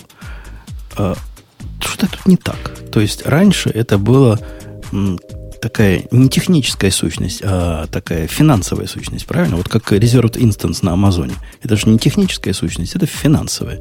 Платишь, платишь сейчас вперед, плат, потом платишь меньше. На тип инстанции и на тип всего остального это не влияет. Все это время нам казалось, что вот, вот это разделение виндов, оно э, ну, как бы техническое. Оказывается, нет. Это всего лишь режим, который можно включить и выключить. То есть Но, он, он, он мгновенно да, он из технического превратился да. в финансовый параметр. Почему финансовый? Ну, Нет, уже даже наоборот. не финансовый, уже никакой параметр, просто не параметр. Ну, ну как? Ну, мне кажется, ты немножко передергиваешь, потому что э, это на самом деле... Раньше речь шла о чем? Вообще, про что мы говорили, я напомню. Про то, что раньше говорилось, не то, что говорилось, а все устройства, которые были выпущены до... Ну, которые выпускаются до сих пор, по-моему, до 1 апреля, которые будут выпускаться, э, на них э, стоит Windows 10S, который можно бесплатно переключить в режим Windows 10 Pro. Десятка Pro, если вы не знаете, э, вообще это очень важная штука, потому что в ней есть э, как раз та, та самая возможность прямо поверх установить какую-нибудь Ubuntu и наконец-то получить нормальные команды терминала в ну, вообще баш запустить. Я думаю, даже не только в этом разница. И для вот простых людей там разница. Я не знаю, я, я из головы выдумаю. Например, в одном э, RDP сервер с коробки не поднять, а в другом можно поднять было. Ну, типа, под, типа того. Подключение к домену их любимое ограничение, что у них раньше mm-hmm. всегда было в Home нельзя к домену подключаться, а в Pro можно. Хотя какая разница? Ну, очевидно какая. За Pro можно больше денег взять. Э, так вот, насколько я понимаю, сейчас речь идет вот о чем. Э, ты в зависимости от того, что ты купил, той, той системы, которую купил, на самом деле она будет поставляться либо с Windows 10 Home, либо с Windows 10 Pro. Просто по умолчанию будет выключен S, включен э, режим 10S понимаешь, да? Который ты можешь переключить в Pro или в Home, в зависимости от того, какая инсталляция у тебя, э, ну, типа, была установлена на этой железке. Из тебя не будут 50 долларов за это просить больше. В этом э, корневая разница. Да, ну, примерно так, насколько я понимаю. И при этом я понимаю, в чем здесь подвох, скорее всего. Вот что важно. Скорее всего, потому что есть у меня сильное подозрение, что это так, но нет доказательств. Дело в том, что я уверен, что этот анонс на самом деле правильно читать вот как. Все новые устройства будут по умолчанию включены в режим Windows 10S.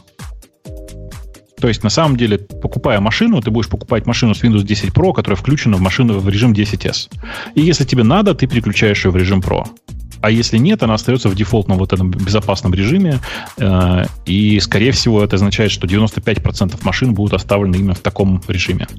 Мне кажется, им точно надо поработать над брендингом. Вот эти вот S, Home, Pro, это уже сейчас, по-моему, выходит. Они же было такое прям обещание, когда они говорили, что вот с Windows 10 мы идем навстречу пользователям, и не будет вот этих вот Enterprise, Home, Home Enterprise, Home Basic, будет Windows 10. Потом оказалось, mm-hmm. что будет не Windows 10, а будет Windows 10 Home и Pro. Сейчас будет уже Windows 10 Home S и Home не S, а потом будет Home э, Pro S и Pro не S. Как бы, ну, мне кажется, нет. Там нет такого, что будет Windows 10 Pro S и Home S. Будет, еще раз, будет S-Mode. Причем S-Mode, ну, мне кажется, нужно именно так и читать. S-Mode э, когда ты ставишь машину, она внутри, ну, когда ты запускаешь машину, она такая немножко в форме задницы. И тебе нужно принять, предпринять некоторый набор действий для того, чтобы она наконец-то начала работать так, как тебе нужно. Эм, ну, это понятный шаг, э, направленный в первую очередь как раз на то, чтобы для обычных пользователей была просто Windows 10. Вне зависимости от того, что они там себе про это думают. Причем это Windows 10, вот она как раз в этом S-моде. А, ну, типа, про-юзеры, они, зная, как, как и что сделать, включат себе нужный режим. Так, а там помимо установки приложения еще какие-то есть у них такие серьезные? Там написано, что она будет загружаться быстрее э, в 10S. Ну, конечно, Будет... в смысле, она, она же не загружает большую часть никаких ни экстеншенов, ничего там. То есть это такой очень простой процесс. Ну, ну, окей. Не знаю, мне все-таки говорю, вот эти все префиксы S и не S, они, мне кажется, очень будут непонятные для людей, и они, ну, они бы не называли его никак. А, а я тебе про это и говорю, что, скорее всего, этот анонс нужно читать так. Мы отказываемся от названия Windows 10S, оно будет на самом-то деле просто Windows 10. То есть мы да. просто закрутим и, гайки, закрутим гайки в следующий да, типа в, в, десятки. В предустановках, ну, в тех аемных установках, которые будут, по умолчанию будет включаться S-Mode. Вот мне так кажется. Еще раз, это э, ну, сейчас, ну, как бы мнение скорее, а не знание. Ну, это было бы логично. И да, убрать вообще вот это упоминание смот и прочего. Просто, ну да, теперь вот так работает Windows 10. Ну, можно выключить. Ну, я думаю, что на самом деле они именно так и сделают. Поскольку есть... у нас э, фри... Как ты назвала фристайл сегодня? Фристайл, да. Фристайл. А что, кстати, слушайте, а кто тут? Я, я один тут Windows пользуюсь, да? Вот я прямо сейчас Windows машина. Да, да. И, и ну, во всяком случае, ты один, кто не стесняется это признать. Ну, я вообще не, не очень стеснительный. Значит, э, просто чтобы вы понимали, какая разница между 10 Home и 10 Pro, и нужно понимать, что 10S еще более урезанная. Чего у вас нет, если у вас не Pro? У вас нет RDP, у вас нет Hyper-V, то есть, на самом деле, э, то, что называется WSL. В смысле... Про RTP я прям пальцем в небо ну, догадался. Ну, оно же всегда так было. Ну, оно да. всегда так было. Да-да-да. Э, у вас в... Ну, что, что еще такое вспомнить-то? Э, у вас, если я правильно помню, э, как раз действительно нет э, возможности джойниться к домену. И что-то еще такое было из важного прямо вот сейчас сходу, к сожалению, не вспомню. Ну, то есть, как бы смысл десятки Pro есть. Если вы вдруг по какой-то причине не видели эту разницу, вы сходите и посмотрите. Ну, опять же, маркетологически, правильно? Это просто там три галочки в настройках, которые разрешить Hyper-V, разрешить RTP. Не, нет, ну, почти, да. Там просто ставится еще BitLocker, э, который позволяет тебе там шифровать э, свои эти самые не свои мне файлы. Кажется, мне кажется, Microsoft все равно рано или поздно придет к тому, что они избавятся от всей ерунды и уберут это жлобство, и будет одна версия Windows 10, и все. Да, и просто она будет дороже тогда, она будет дороже, чем, чем, чем средняя. А, ну вот, собственно, я к чему начал это все рассказывать? Да к тому, что нужно понимать, что пользователи Windows 10S, ну то есть Windows 10 Home в S-моде, а, они не отличат в большинстве случаев Home от S. Вот, ну, буквально, они, как бы разницы глобально никакой. Единственная разница, которая реально там есть, заключается в том, что ты не можешь поставить э, приложение не из стора. Ну и как следствие нужно понимать, что, например, ты ограничен э, теми браузерами, которые есть в сторе э, майкрософтовском. А дальше, ну, по-моему, это уже обсуждали. Э, никто не пускает э, Chrome, и Chromium, Firefox и прочие браузеры в Store. Это значит, что ты ограничен только Microsoft Edge. А у тебя есть выбор между Microsoft Edge и Microsoft Internet Explorer. Ну, так говорят, Edge хороший браузер. Нет, это Edge неплохой браузер. Браузер называть его хорошим, это очень громко на фоне особенно моего текущего фанбойства вокруг э, нового Firefox. Э, ну, ну да, ну, в смысле, он не такой ужасный, как когда-то был IE. А тут нам на Fire TV завезли амазоновский браузер. Э, помнишь, мы его обсуждали лет много назад? Который там хитро кеширует. Как же называется-то? А, да, да, да, да, да. Я вспом... не, не помню, как называется, который делали. как-то называется, или блин, да, да. такое, по-моему. Силк, по-моему, нет? На S, по-моему, да. Ну вот как-то. А я говорю, Силк. Силк он назывался раньше. Может быть. Прямо штука довольно интересная. То есть оно хорошо синтегрировано в, в туда, то есть с голосовым вводом, все дела. Э, догадайся, по какой там search engine по умолчанию. Yahoo? Нет, вот тот самый, который, говорят, порнуху хорошо искать. Bing? Bing, да. Bing ну, это прямо страница сразу. Bing открывается по умолчанию, заходи, не хочу. Э, прямо так шустренько работает. Ну, видно, что он что-то там кишерит. При этом он тебя так настойчиво предупреждает, что, чувак, смотри, наши технологии такие технологичные, что про тебя мы слишком много знаем, и будем вообще знать, куда ты ходишь, и все вообще через нас. И заставляю тебя это прочитать. Буквально быстро перелистать это нельзя. Надо кнопочку, так каждую строчку так раз, раз, раз вниз нажимать. И только потом можно согласиться. То есть предупреждает, что... Смотри. Ну, потому что, ну, это все как обычно. Это история про информированное согласие. Он же все-таки э, ориентирован на американских э, потребителей, а там, как обычно, важно, а то вернутся и засудят. Да, но, Нужно при этом... но они пошли да. дальше. Обычно информированное согласие заставляет тебя пролистать до конца. А эти, и судя по всему, галочку, хотят, да. чтобы ты прочитал до конца, судя по скорости листания. Ну, ну, я понимаю, да. Тут видишь, дело в том, что э, люди про Silk, как мне кажется, знают мало. Э, дело в том, что Silk, он большую часть того, что видишь на странице, рендерит на сервере. Ну да, а... это, это его фишка. Это супер проксированный браузер. Да-да-да, конечно. И, и ну, у этого есть плюсы и минусы. Плюсы в том, что ты действительно получаешь почти все почти молниеносно. У тебя блоки, э, ну, типа блоки текста на экране загружаются параллельно, потому что они загружаются часто в виде картинки или SVG или еще чего-нибудь там такого.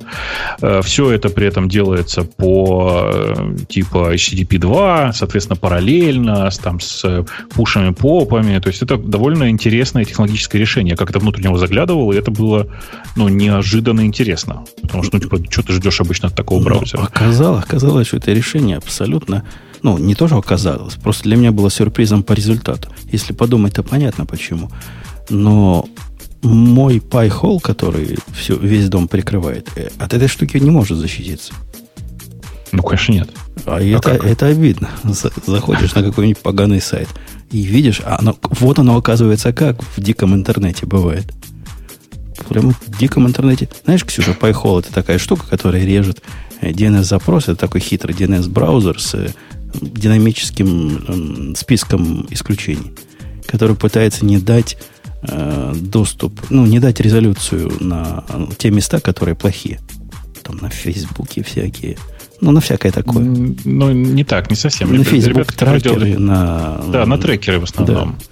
Э, просто есть такие странные компании, которые трекеры держат на отдельных доменах.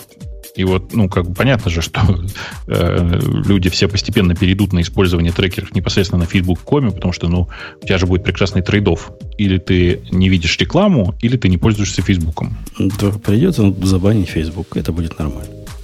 Ну, не знаю. Я, мне кажется, что не все твои домашние пользователи к этому готовы. Да-да-да. Например, собака наверняка хоть хочет продолжать пользоваться Фейсбуком. И жена тоже ходит, смотрит, где там мальчик выступил, какую песню успел. Через ну, Фейсбук самое более. оно. Ксюша, ну, хороший продукт сделали. Можно посмотреть, где там мальчик мою песню поет. Молодец. Но это же мальчик пользуется, значит. Значит, хороший продукт. Ну, конечно, его поколение это как раз еще то, которое жило на Фейсбуке новое поколение это уже не то. Вот поколение девочки уже в Facebook считает это для стариков. А поколение мальчика, да, это нормально, это вот их, их среда. Так вопрос в том, что будет делать поколение девочки, когда у, него, у нее пройдет separation от родителей. Пойдет ли вместе с мальчиком туда или нет? Ну, у них же там свои уже места, где подростки тусуются. Ты думаешь, они когда вырастут на Facebook пойдут? Что-то я сомневаюсь. У них там раз, ну, тоже ваши продукты, в общем, там, инстаграмы разные глупые. И продукты ваших конкурентов, типа тумблера, Но на Facebook у них не принято ходить. Вообще а как же Snapchat? Ну, Snapchat, да, Snapchat, да, да, да. Хипстеров это, популярно. Это очень, это очень, это очень подростковый, я согласен. Это да.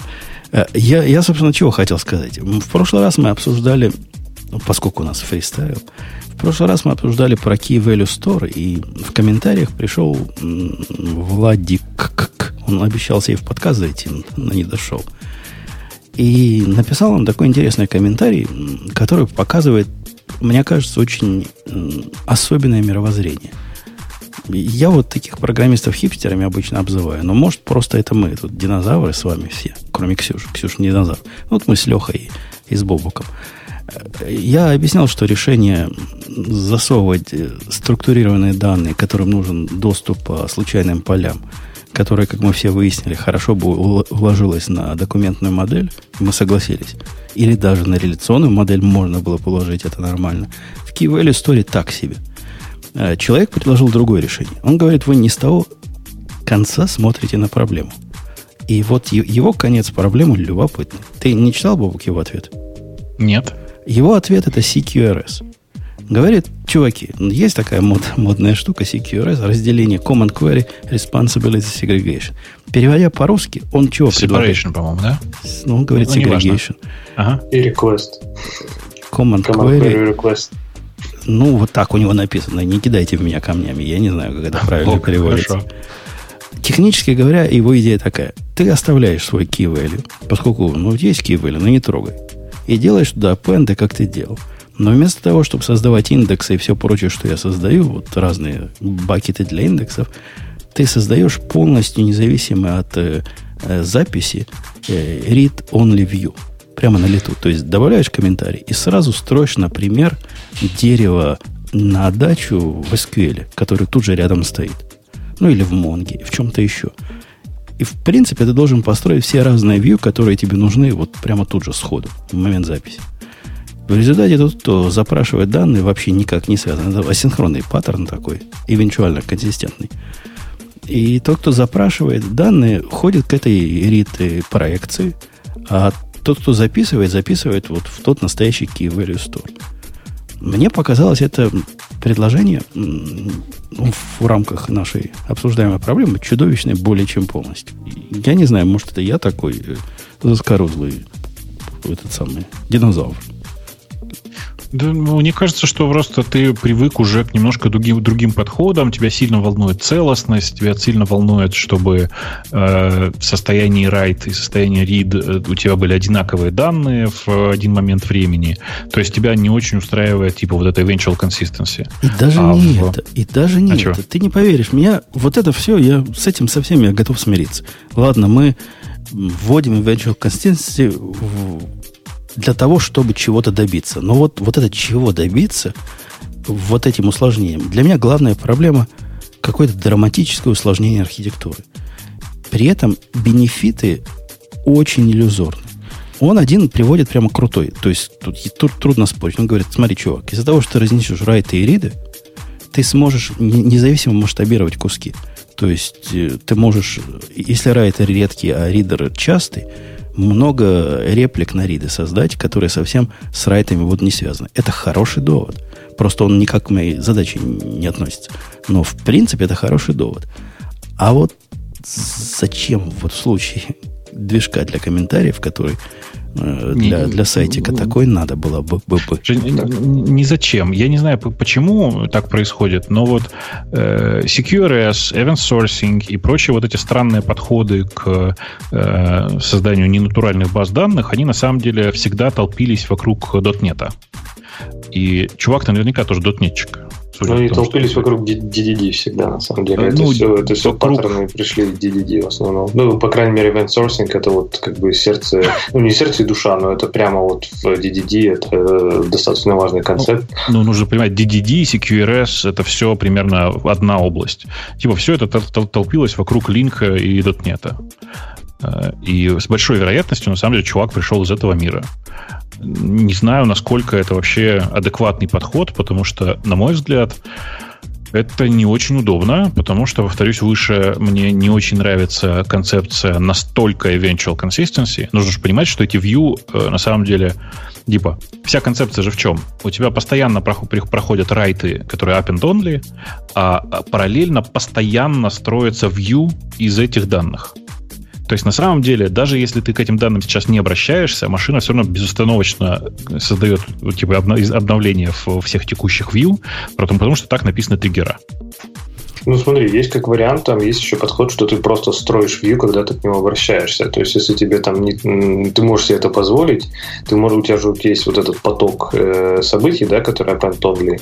Ты берешь какой-то снапшот, например, за основу, да, и просто со сначала времен выстраиваешь состояние в основу. Ты, ты, ты прав, но тогда нужен ветсорсинг. Тогда нужен ветсорсинг для того, чтобы ты видел, что данные, с которыми, которыми ты манипулируешь, с тех пор не изменялись.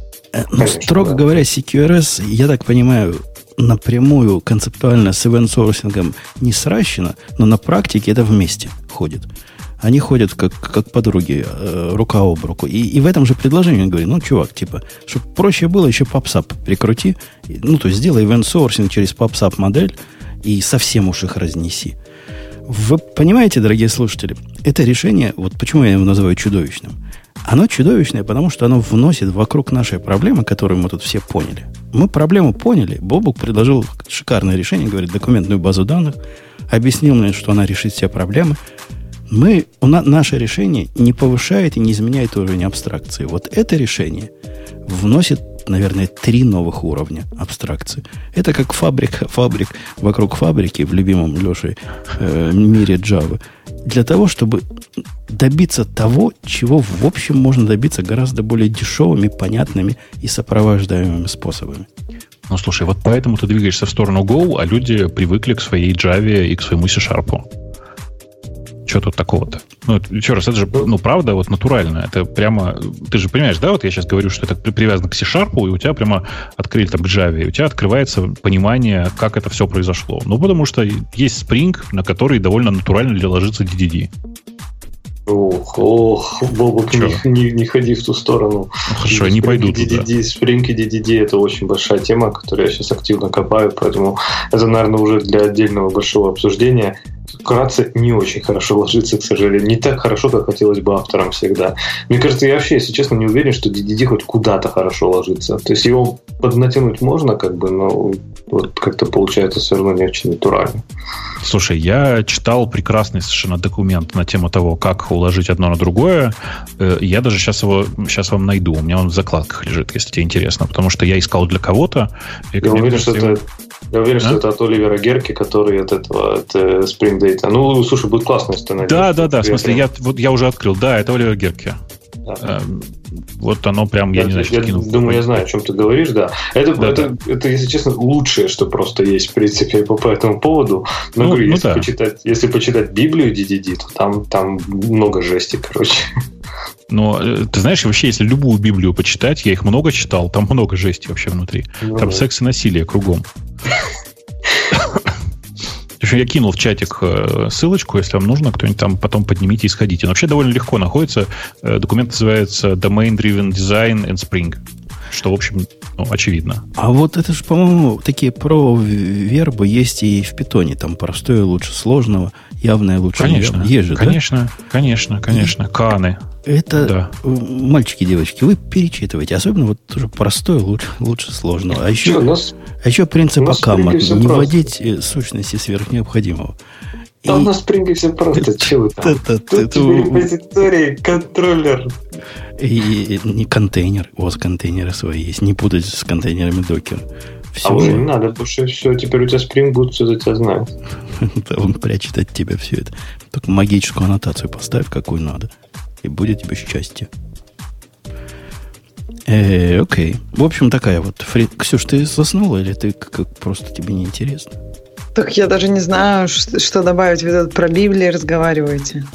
А ты что, из тех, кто не, не против? Так у меня свои. Как? Ты, ты совсем не, не согласна? Со всеми не согласна? Да нет, ну в смысле у меня не по этой теме. Но да, мне, мне кажется, что не плодите сущности можно каждому над кроватью повесить, если или над рабочим столом лучше, потому что над рабочим столом чаще как-то бывает случайно. Окей, okay, окей. Okay.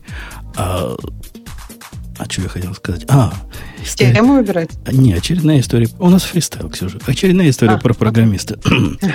Представляете, мальчики и девочки, тут я делал, простите, на днях изменения. Э, системы... Начну с конца. Мы с вами давно тут говорили, что если дать фронтенд программисту, Ксюша, я на тебя пальцем не показываю, потому что ты не настоящий фронтенд программист, ну вот реальному фронтенд программисту э, в руки грабли, он их превратит в, в автомат Калашников и расстреляет всех на свете. Поэтому им лучше в руки ничего не давать. Посему, когда я в свое время выдал нашему программисту э, возможность JWT токен получать у себя и чего-то с ним делать, он сделал с ним все то, чего не надо делать. Вот, все, все ошибки какие. Про это я уже жаловался. В результате я этот самый GWT токен решил полностью обрабатывать на стороне сервера, отдавать ему HTTP only куками. Про это мы тоже и говорили. То есть весь контроль всего этого авторизационного цикла происходит на стороне сервера. Клиент вообще ничего не знает. Вообще не участвует в этом во всем. И вот поднимаю я все это хозяйство на днях. Вчера буквально. Включаешь, не работает. Представляете, какой ужас? Я все на, сделал, все, мой вот этот программист другой, который бэкэнды программирует, все поменял. А все же надо было поменять middleware новый, завендорить и все. И он может понимать, что в куках приходит JW, не работает. Я и так и сяк чесать голову, а тут же большая проблема, когда микросервисы, дамы и господа, проблема понять, почему не летит. Она не такая простая, как кажется. И что оказалось? Оказалось, мальчики и девочки, горе от ума. Это еще один урок на сегодня. Не будьте слишком умными. Вот это мой программист. Я, я не знал. Я, вот, я не знал, что ему так нельзя вот заводить. Я его немножко завел. Иногда я с ним провожу такие образовательные беседы, я ему рассказал про вот это CSRF, XSRF. Вы знаете, да, вот эти буквы? Угу. Даже Ксюша знает, да, наверное? Даже. Ксюша, мне кажется, за этот mansplaining он сейчас должен получить. Ксюша, ты знаешь эти буквы? CSRF? Да. То, даже Ксюша знает. То есть я был прав. И я ему рассказал, как это все устроено вот в мире, и почему это надо, и почему, как только ты куки вводишь, значит, сразу необходимо какую-то защиту. Он кивал, говорит, да я все понял, я все понял, все понял. В результате он на своей стороне, на стороне своего сервиса впилил вручную какую-то самопальную проверку на совпадение этих самых CSRF, которые... Почему? Ну вот он, видимо, я уверен, где-то с такой Airflow, cut and paste, там, CSRF на и вставил туда. Час жизни я потратил, чтобы найти, что он творит. Типа он инфорсил хедеры где-то, да, проверял? А он даже не думал о том, откуда хедеры придут. Ну, это же Angular. Angular у там один посылаешь, э, куку посылаешь, его он обратно в хедере отсылает. У него такая прямо внутри система есть. И все это учтено могучим ураганом. А он взял код. Судя по всему, я же говорю, пример. Ожидает какого-то хедера, который никто ему никогда не пошлет. Сравнивает его с чем-то, что никогда в куках в жизни не было вообще. И она не совпадает. Потому что чего она совпала. Ну, даже... Так, а как он проверял? Я не понимаю. Ну, то есть он же он, должен он написал, проверить. Он, а он не проверял. Потому что как такое проверить? Как куки он не умеет создавать? Он же не знает, что это сет а как у тебя сейчас а как у тебя сейчас CSRF работает? Ты же все равно какой-то хедер шлешь? То есть просто у вас не совпадают ожидания или как? Не, я, я ну, того, что я хедер шлю, не хедер шлю, я шлю э, куки я устанавливаю куки, а, а Angular с той стороны отсылает мне хедер. Это как бы Angular да. умеет, если ему правильную куку послать. Просто проблема в том, что только с куками ты как раз не избавляешься от CSRF проблемы, правильно? Не, не, ты можешь... Конечно, он мне должен обратно хедер прислать. Я сравниваю а, хедер а. с тем, что у меня в токене, они совпадают, и, и все пошло, полетело. Ага. А он просто, просто берет какой-то хедер, какой-то случайный из, из интернета, и сравнивает с каким-то случайным полем в куки. И нет ни одного, ни второго. Хипстер, хипстер наступает со всех сторон. Программирование при помощи cut and paste зло. вот такой выхлоп у меня произошел. Ну, час жизни потратил. Причем в абсолютном неведении, потому что у этого так называемого программиста еще с дебагингом плохо. Он просто кажется, 401, 401, по-моему, или 402 возвращал. Что-то такое мистическое. Не надо было ему вообще рассказывать про такие штуки. Ты ему что-нибудь расскажешь, потом два часа твоего времени, хопа, в никуда. Ну, так он же не вырастет тогда. А так он как-то уже будет знать, что это слово означает. Он не знал. Вот ты, Ксюша, знала сразу, что эти буквы. А он не знал. Я ему рассказал, так лекцию буквально провел. Так, так а у него Google... Я, я плохо, плохого кажется... не хотел. А он не, не знал, что такое... Ощущение, он, он не знал, что доступ к Гуглу нету. Да-да, он не знал, не что такое Reddit до недавнего времени. Reddit? Да, да. Путун, а ты видел, что такое 402? Это payment required. Вот, вот, он, тебе, он тебе намекает. Ну, по-моему, там 401 было. 401 это что? Unauthorized. Ну, могло бы быть. Э, окей, вот такая вот история про славные наши дела. Леша, ты сегодня ни одной темы не выбрал. Не хочешь ли ты например, поздравить Альфред или разругать двухфакторную авторизацию, или Нет. побеседовать по поводу нового Apple MacBook. Я, я бы хотел знаю. вообще побеседовать по поводу WWDC в целом. Э, то есть, я думаю, что ноутбук это, наверное, как часть этого. А подожди, в целом... была тема. А не рановато еще беседовать по поводу WWDC? А не знаю, тема, тема есть, значит, можно. Тема была. Выберите кто-нибудь. Я, я помню. А вот что ждать от... Это вы, Зайка. Зайка, 4pda.com. Ру. Я на этот сайт не хожу никогда. То есть я, я знаю, что такое есть. Я зуб даю. Это кто-то из вас к женскому выпуску приготовил. Так я добавлял, я не сомневаюсь. Но мне кажется, вот эти темы как-то рановато еще обсуждать. Но если вы хотите, можно, да. Слушайте, да там до июня еще все поменяется 10 тысяч раз во всех этих слухах? Ну, в смысле, WWDC, как, когда он в том году? Ну, как обычно, первая, там, первая, вторая неделя июня. Ну да. Там ну, есть типа. даже, по-моему, уже дата, ее определили по занятым дням в этом конвершнл центре. В смысле, а, а где оно? В смысле, оно... Оно в том же центре, как было в, прошлом году в Сан-Хосе. Ну, то есть это Бэйри.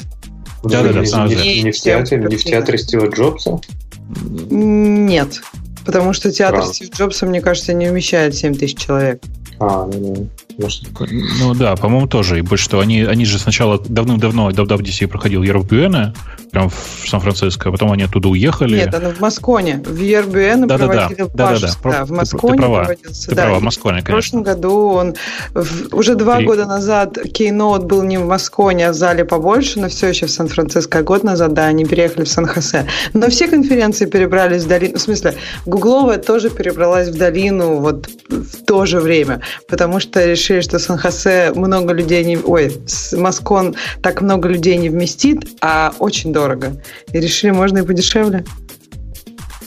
Ну, слушайте, такое. если говорить про, про содержимое самого этого, даже про то, что в статье написано, ну, понятно, что это все 10 раз еще может поменяться, но, наверное, некоторые вещи, ну, логично предположить, что могут случиться, как, например, iPad X, да, который перейдет на тонкий безрамочный экран, представит там Face ID, и мне кажется, логично, что сейчас Face ID будут выкатывать все больше и больше. Я не удивлюсь, если даже следующие MacBook будут иметь это же самое Face ID. Э, и здесь как раз вот два классных концепта, даже, я не знаю, ну, скорее всего, рендеры, я думаю, ну, наверняка рендеры. И как раз вот этого iPad X, вот с этим как раз фирменным нотчем сверху, безрамочным этим э, дисплеем, и э, iPhone SE новый. Мне кажется, вот это прям было бы круто, если бы они выпустили iPhone SE в корпусе старого, безрамочный, вот именно как на рендере, даже пусть с ночем. Это был бы хит, мне кажется. Если бы он еще стоил, конечно, не полторы тысячи долларов, то было бы вообще здорово. Не, я, короче, в оба этих рендера я совершенно не верю, э, потому что производство такого нового iPad уже бы очень быстро утекло, потому что это производство новых экранов, а, как вы, наверное, знаете, экраны — это то, почему очень быстро палят э, новые устройства Apple. То есть про то, что у iPhone X будет бровь, стало известно за полгода исключительно из-за того, как, какие выпускали экраны. Э, такая же фигня, уверен, произошла бы и с iPad X, и с новым iPhone SE, потому что iPhone SE по определению маленький телефон, он по размерам меньше. Э, ну, короче, я не верю в оба этих, э, в оба этих предположения. Вот прям не верю вообще совсем. Подожди, Бобок, но да. обычно WWDC не выпускают никакие девайсы, а девайсы выпускают на, на осенних ивентах. Да, конечно, так что, конечно. в принципе, полгода еще есть. Я не, не то, что имею в виду, что я верю, но мне кажется, логично было бы сделать следующий iPad, например, без рамок. Почему нет? Ну, потому что мне кажется, что это довольно большая работа. Обрати внимание, что даже на этом концепте он на самом деле с рамками. Э, ну, просто это довольно большой объем проделанной работы, который давно бы уже был виден. Так нет, полгода еще до сентября, и, возможно, утечет как раз там в мае, и посмотрим. Ну, то есть ну, я, я имею в виду, что да. я согласна, большая работа, но когда, например, уже стало понятно, что iPhone сходится, и то вполне логично те же наработки использовать в других девайсах. Про iPhone маленький я вот не уверена, потому что, мне кажется, может быть сложнее. Ну, посмотрим, поживем, увидим. Я, я уверен, что SE новый будет сделан не, никакой не безрамочный, а новый SE, скорее всего, будет просто продолжением линейки iPhone 7, условно говоря. Так, а в чем смысл сейчас э, поддерживать, например, Touch ID и Face ID параллельно? Мне кажется, было бы логично, если бы они просто всем семейством постепенно переехали на Face ID. И реально это бы Face ID, что работал ну, вообще везде. То есть, Слушай, а ты понимаешь, часы, что... макбуки, телефоны тебя знали. Сравнение security, Face ID и Touch ID не так однозначно. Ну, то есть... ну это понятно, но я потому что Apple, это, наверное, ну, как бы не то, что мало интересует, да, но да, нет, все равно я думаю, что очень... не денется. Я думаю, что, и, скорее всего, и Touch ID... Как... Я бы сделал ставку на то, что Touch ID еще вернется э, в том или ином виде, потому что использование только Face ID сейчас довольно часто приводит меня к задержкам. По разным причинам Face ID не может работать идеально, как любая система компьютерного зрения на самом деле. Э, и в, у меня ошибок с Touch ID на устройствах сильно меньше, ну, недосрабатываний, сильно меньше, чем у э, Face ID. Ну, справедливости ради, что есть не совсем зрение, да? Оно же как бы строит, просто сканирует лицо и потом ее распознает. Ну, а почему ты считаешь, что не, не, не зрение? Ну, Это чисто, в чистом виде да, зрение. Проблема как раз со зрением, то есть они с тем, что они 3D-модель строят. Ну, например, там очки, которые, как, ну, которые отражают. То есть вот с этими очками, очками всегда он тебя распознать не может. И... А, а меня, вы знаете, что удивило? Я, я решил, что я тут самый умный. И сейчас Бобука сделаю как стоячего. И нашу утреннюю с Бобук с тобой проблему решу. Знаешь, Какую? У нас, у нас одна утром проблема, проблема была? Утром проблема, да. По утрам проблема одна на двоих. Направляешь на свою рожу вот это Face ID, он говорит, это не твое лицо. А, это да, ага. Я решил, что я просто глаза не могу да, ну, достаточно открыть, чтобы он понял, что я на него смотрю. И ага. отключил вот этот режим ну, слежения за глазами. Вообще не поменялось ничего. То есть, как было плохо, так плохо он меня с утра и определяет. В чем его сложность? А я хочу рассказать свой секрет. Я улыбаюсь. Вот серьезно, я поняла, что как бы вот заставить себя улыбнуться, он как-то лучше распознает. Может быть, какие-то мысли, мышцы лицевые как-то, не знаю, тренировка для них, они как-то в нужные положения стоят. Но у меня тоже, на самом деле, обнаружилась такая же проблема, и вот я ее решила такой штукой. И вообще полезно, так улыбнулся, и вроде как день начался. И телефон тебя узнал. 6 утра, мне присылает сообщение наша тетка. И тут я улыбаться в телефон буду. А кто сказал, что, что я, я, не, я не говорила, что этот способ очень легкий. Я говорила, что он работает. Ну, ну короче... Ну, э, какой-то невозможно сложно Честно, честно вам скажу, на самом деле Face ID, э, так, во-первых, чтобы было понятно, разница между э, обычным э, компьютер Vision и вот этой так называемой 3D сканированием заключается в том, что если в обычном э, компьютер Vision используются так называемые RGB пикселы, то в 3D-сканировании используется RGB, RGBD, где D — это depth, в смысле глубина в этой точке. Э, это единственное отличие. С точки зрения а системы компьютерного зрения разницы никакой. А нет тепловой картинки в этом самом в, в айфоне. Что, брешет, что ли, что он умеет понимать? Теплое тело или труп? Мне кажется, что это брешут, потому что там же единственное, что делается, там просто проходится луч. Многие считают, что это лазер, а это просто луч проходится, который, с помощью которого снимается глубина. Он вас, мальчики и девочки, облучает просто. Длинного эффекта никто да не знает. чудовищно вообще. Да. да чудовищно. Могут дети рождаться с ластами после этого. С, да, с двумя, а то и с тремя ластами сразу. А, короче, ну вот, мне кажется, что тут никакого, конечно, нет, это чистый просто компьютер Vision. При этом, конечно, работает он, не сказать, чтобы восхитительно. А, и, как вы, наверное, знаете, действительно обмануть его существенно легче, чем обмануть э, Touch ID. Поэтому с точки зрения безопасности я бы предпочел возвращение Touch ID в том или ином виде. Но тем не менее, если не выкатят iPhone SE похожий хотя бы вот на этот концепт, то есть в нет, корпусе нет, в форме забудь. старого с полнорамочным экраном, забудь. даже этого будет никогда с Face ID. Ты не этого будет никогда ты сейчас, это не будет. Этого никогда не будет. Это ты так маленький. Ну, единственное, ну, единственное что ну, можно ожидать, дорогой, это то, что выкатят плюс размер. Это я бы ожидал. А что сделать меньше, ну, ну нет. нет, пусть он будет больше, пусть он будет именно вот в такой классической форме, с не скругленными вот этими краями, да, как сейчас десятка, а вот именно с такими, с такой рамкой, как у пятерки был. То есть вот этого классического айфона, пусть он будет тоньше, например, я тоже не против и больше, но вот именно с этой рамкой, с вот таким прямым, прямой вот этой кромкой, и это было бы вообще мега круто, и с огромным экраном. Мужики сомневаются. Джонни это сказал, вот, такой, вот такой телефон должен быть. Значит, будет такой телефон. Так может наоборот, все Джонни же выпустили на свободу, там он может творить все, что хочет. Может он наоборот вернется к классическим формам. Мне кажется, это был бы просто лучший iPhone, который вообще выходил за все время, если бы они выпустили вот этот просто рендер в продакшн запустили, сейчас это было бы круто. А, а я, я нашел в шкафу, в шкафу тут недавно перебирал, нашел все айфоны свои старые. И вы знаете, iPhone 5 какой красивый был, да? Вы помните? Конечно. Прямо 5, классный. 5,5S это просто Прямо вообще... классный какой. Я его взял в руки, он, он выглядит современным телефоном на, на фоне сегодняшнего мира. Хороший такой, ну, качественный, маловат немножко, но очень, очень приятный.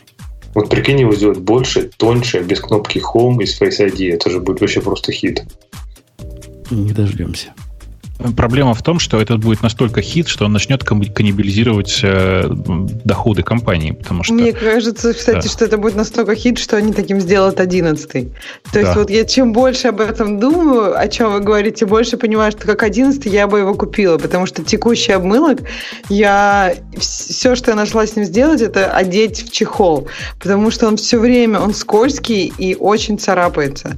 И вот эта комбинация того, что он скользкий и прыгает с любой поверхности вниз, вниз, а потом такой весь поцарапанный ходит, меня это уже настолько как-то расстраивает, что я его одела и нормально теперь. Не, а действительно, я, я, я, подумала... я семерки стал надевать вот эти тоненькие рубашечки на него. Такие, угу. чисто, чисто, чтобы не да. скользил. Потому что с семерки угу. уже нельзя было с ним нормально обращаться. Я, я как понимаешь, я согласна, что он раньше был, вот прошлый был скользкий, но он был не царапающийся. То есть он вот сейчас у меня просто телефон за несколько месяцев, я как бы просто не изменила свои шаблоны, то есть, ну да, я его могу, могла положить там куда-нибудь с другими вещами, но не с ключами и не как-то особо.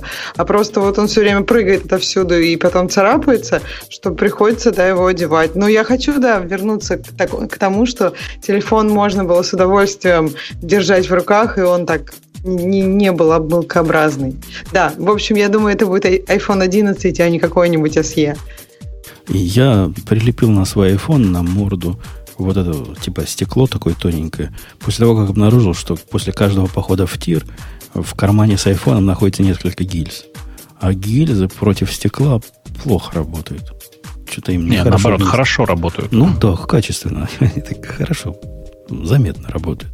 Так что одной царапиной я решил ограничиться. И теперь так, хожу со стеклом. Нет такого неприятного ощущения. Я не знаю, мне это вот, вот, вот эти вот наклеечки на лицо, это мне кажется как этот пульт, пульт от телевизора в целлофановой пленке. Я не могу. Нет? Вообще сейчас уже человечество придумало даже такие наклеечки, что ты просто далека от этого рынка наклеечек которые, они даже не, не, не пленочка, а такой как бы кусочек тоненький стекла, который при падении разбивается сам на мелкие части, как в автомобиле. И нет мучения его приклеить, вот этого чудовищного, с выгонением пузырей, как было раньше. Да-да-да, вот это я помню, это было ужасно. А как он? А он какой-то а твердый, они теперь твердые, да, такие. Очень-очень круто. И не видно вообще, вот совсем-совсем не видно, что что-то наклеено. Не раздражает поэтому. Хорошая идея, ладно, спасибо. Тема говорит, что стекло намного тверже металлов. Ну, чувак, ты расскажи по царапанному экрану моего айфона, который не выдержал знакомства с медью даже, с медью. Это медные гильзы. Или бронзовое, какие они там. Ну, я вот не знаю, металла. что это за стекло в этот раз, но оно действительно царапается просто, вот я не знаю, на него дыхнешь, оно царапается. То есть оно очень царапкое. Оно твердое в плане того, что оно не, не бьется, то есть у меня он падал, уже как-то умудрился падать довольно серьезно, но при этом оно сильно царапается. Э, окей. А это мы говорили... А, вот, вот почему про телефоны. Про WWDC. Как вы называете же? Dub-dub чего? Dub-dub. Просто dub-dub. Dub-dub. Dub-dub. Больше ничего не надо. Э, видите, я, я предпочитаю, конечно, называть его WWDC, потому что у профильных разработчиков есть еще конференция WWW, э, которая про, скорее, про математику и алгоритмы в, для веба. Э, поэтому приходится уточнять, что есть Так можно WWW это вот, вот, вот, э, три, ну, www, а WWW это просто вот DC. Ну, ну, да, ну да, просто... Ну, просто, видишь, типа, dub-dub-dub для меня гораздо ближе, потому что меня тема разработки под мобильной вообще всегда не очень интересовала. Интересовали на ней только презентации э, новиночек. Ну вот, да. В общем, короче, у каждого свой dub-dub. Пару дней назад мне позвонил очередной чувак из Амазона.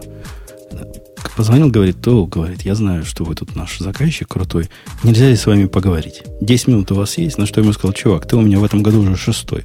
Что там у вас за здесь кадров такая? Он говорит, ну вот, теперь меня назначили на вас. И, а, а все они знакомятся. И если прошлый, который, с которым я разговаривал, мне там порассказывал интересного всякого, потому что думал, что я под NDA, а я не под NDA, но я вам, как честный человек, не расскажу. Этот ничего не рассказал, он какой-то не в курсе. Но я ему свою старую песню говорю, чувак, смотри, у вас же есть конкурент, а, Azure называется, у которого есть Cosmos DB, э, нереляционная база данных, документная, с Mongo совместима. Вот не сделайте, к нему иду. Я их так пугаю. Их это прямо сильно заводит. Вот, вот вообще конкретно они сильно начинают волноваться. Он говорит, я сейчас проверю. Проверю у наших, что происходит. Пошел к своим техническим, проверил. Я дам Бобуку шанс догадаться, какой был ответ. Потому что придумай самый безумный ответ, и, и вот это будет он, который дали его технические люди. Ну, я, я не могу. В смысле, мне кажется, что там можно бесконечно придумывать безумные. А я могу сказать безумный. Давай. Ну. Он пришел и сказал, что наша, ну, как бы, нереляционные базы данных это плохо, юзайте нашу. Не, он круче. Он, ну, почти, близко. Он сказал, чувак, у нас же есть DynamoDB. Это то же самое, что Mongo, только лучше. Ну вот да, я это имела в виду. По-моему, да. это же классический маркетологический ответ. И Если присла, у тебя чего-то мне, нет, прислал скажи мне то, что есть ссылку лучше. на то, что ну, в Динамо можно типа документы тоже. Она же теперь немножко документная. Ну, значит, то же самое. Ну, типа, что, что-то хотел. Вот, пожалуйста, распишитесь, получить. Надо сказать, только... что реально угадала. Просто, ну, чувак ответил ровно, ровно это. Воспользуйтесь нашим, наше хорошее. Да, Только это... справедливости ради, справедливости ради, это документ DB, у них совместимо с Mongo, Космос это их спаннер, в общем-то Google Spanner, которая горизонтально масштабирована, SQL совместимая база. А как называется, это... которая с Mongo совместима? DocumentDB. DocumentDB. Ну, в общем, есть у них какая-то, да. Я, я же не специалист в ажурах. Я его использую только, чтобы а, а, Amazon попугать. Я бы сказал, ну, потроллить. Ну, они хотят, говорят, какие у вас, сэр, проблемы, чем вам помочь? И этот вопрос идиотский. Ну, чем помочь? Ну, дайте мне менеджер MongoDB, который не будет стоить конских денег и будет мне счастье. Или дайте мне Rabbit, э, который вместо вашего SQS будет нормальный человеческий, как у всех нормальных людей, и будет мне счастье. Ну, так нет, не дают же. Ну, чего спрашивать каждый, каждый месяц? Э, тема наших слушателей. Ну, может, они какую-то статистику собирают. Может быть, если что-то из этого будет как-то, не знаю, каждый не, встречный, не, они, они, они, хотят, они хотят быть просто friendly. Им, видимо, такой план есть. Как быть friendly? Надо спросить, задать этот вопрос. А я ведусь и рассказываю, вот как. Они возбуждаются, потому что, видимо, есть в их э, книжке возбудиться в этот момент. И пытаются реагировать как-то. Да. Ну а... что, мы еще по темам или к темам слушателей? Там есть э, важная тема, которую, в которую нужно что-то сказать, скорее такая поздравлятельная. Э, действительно, Альфреду, которым многие из нас тут, я знаю, пользуются все 8 лет, в этом году стукнуло 8 лет. Альфред — это такая программа, которая изначально была придумана для того, чтобы тупо запускать другие программы, такая, знаете, маленький command line, которая очень быстро выросла в гигантский совершенно комбайн, в котором, мне кажется, можно сделать все с помощью ввода небольшого количества символов. Если я и... правильно помню, вначале Альфред даже не совсем про запуск программ был, а про нахождение программ, которые запустить. Тогда еще иначе было как-то не найти их. Ну да, Spotlight так не умел, как ни странно, он по непонятной причине не хотел искать в папке application. А, и по сути это и был простой способ найти и запустить программу. Ну, то есть, типа, ты через Альфред ее находил и запускал. А если в поиске по нашему сайту, а у нас же есть поиск по сайту, нами же написанный, Альфред написать, когда мы первый раз про него упомянули – чтобы в темах появился. Сейчас проверим. Я не знаю, мне кажется, что в темах он появился позже, чем про него, про него первый раз заговорили, потому что я тебе напомню, как это было. Я тебе робко порекомендовал, сказал, вот такая программа, а ты сказал, мужики сомневаются. Э, через месяц я выяснил, что ты уже активно пользуешься Альфредом. А ты я тогда вот эту штуку использовал, которая Q чего-то, помнишь, на Q называлась? Quicksilver. Quicksilver да, вот, вот этим пользовался да, для запуска. И он совершенно невыносим, конечно. Не, но он как раз для того, чтобы найти и запустить. Больше он особо ничего делать не умел. Альфред, который я по твоей наводке, если не врешь, распробовал, это, это конечно... По моей, по моей, это, по это, моей. это космос. Первый Там раз... спрашивают, сейчас в чате спрашивают, есть ли смысл в Альфреде, когда Spotlight все хорошо находит. Чуваки, просто сейчас это давно уже не, про, не только программа для запуска. Я и делаю все. Например, э, я включаю Wi-Fi и Bluetooth исключительно через Альфред. Мне просто лень тянуться за мышкой, там куда-то нажимать. Я просто пишу Wi-Fi он, и вот он у меня, вот он Wi-Fi. Э, для Альфреда есть совершенно странные использования, которых вот так сходу не придумать. Например, у меня один из сервисов хранит время в виде таймстемпа с миллисекундами. Иногда тетка спрашивает меня, а сколько это будет, ну, по жизни. И вот у меня для, для ответа на этот вопрос Альфред умеет ответить. Я могу ему вставить, написать T или там TS, не помню. Э, вот этот э, из, э, из клипборда, он сразу понимает, что там в клипборде, какая, какой там стемп, и выводит его в виде там времени в той таймзоне, в которой мне надо. Это, это комбайн на все случаи жизни. Тут просто делает добавлять дела. я не знаю, как вы, а я захожу в Альфред, набираю F, потом пишу на человеческом тексте там то-то, то-то, то-то, оно добавляется у меня в фантастику или, или в календарь.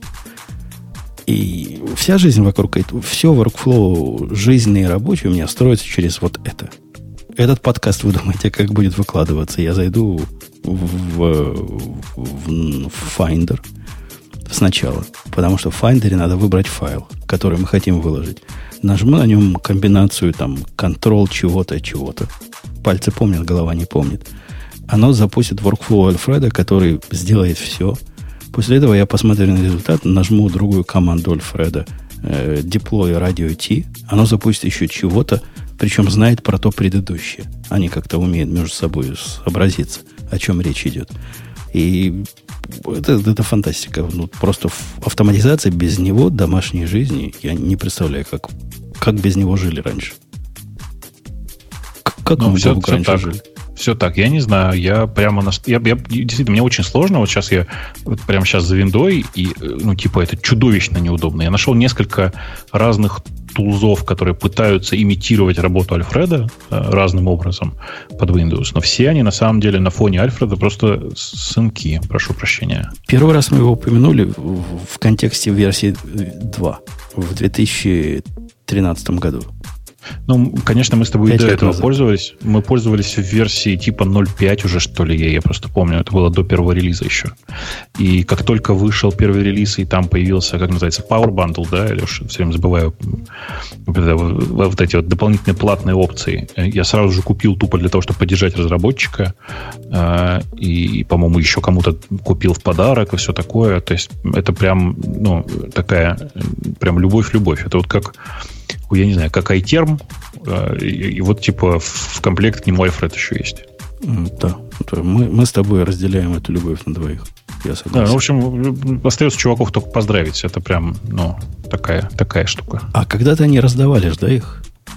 в нашем 300 выпуске. По-моему, да, да, да, был. конечно, конечно. Ты написал, я помню, что, как обычно, сказал, что ты бедный студент, и у нас прекрасное шоу, и все такое. Про студента не говорил, сказал, что у нас бедные студенты слушают. Давай, мол, занеси. И он что-то занес.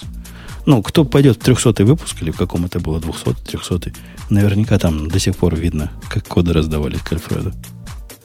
Я спрашиваю, чем я под Windows прямо сейчас, вот я пользуюсь штукой, которая называется Everything. Э, и она ну, чуть менее чем полностью с, с отстой.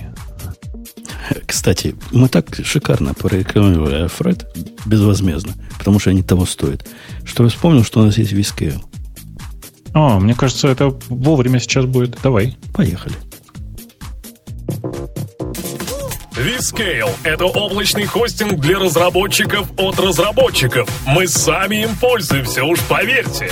Помимо стабильности и высокой производительности, у Vscale есть почасовой биллинг, короткие пинги, быстрая и надежная сеть, снапшоты для восстановления и клонирования, панель управления для людей, много реально популярного ПО и, конечно, Application Programming Interface для автоматизации и управления. Мы любим опишки карточки, знаете ли.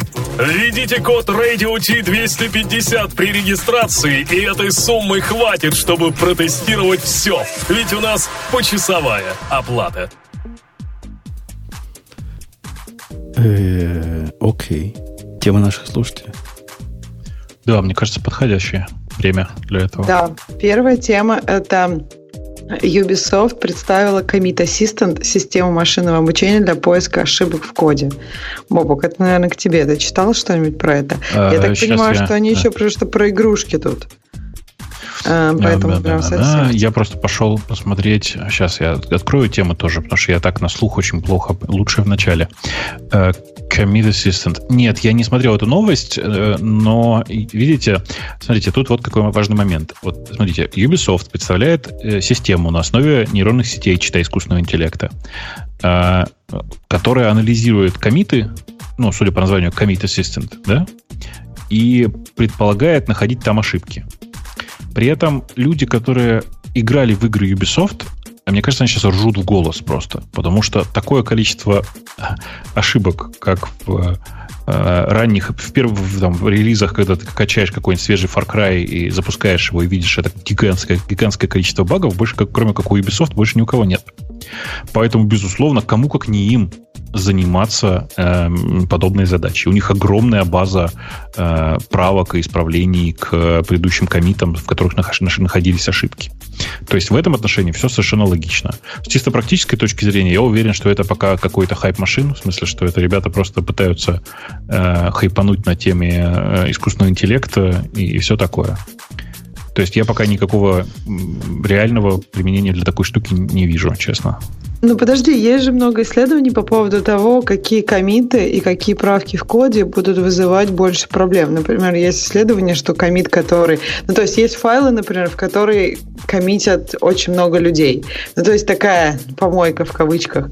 И то есть из этой помойки там гораздо будет больше багов, потому что есть там исследование файлов, которые коммитят много людей. То есть тоже повышенное количество багов там. Ну то есть можно по таким маркерам уже достаточно известным можно даже какие-то такие автоматические системы сделать, даже без машин-лернинга пока.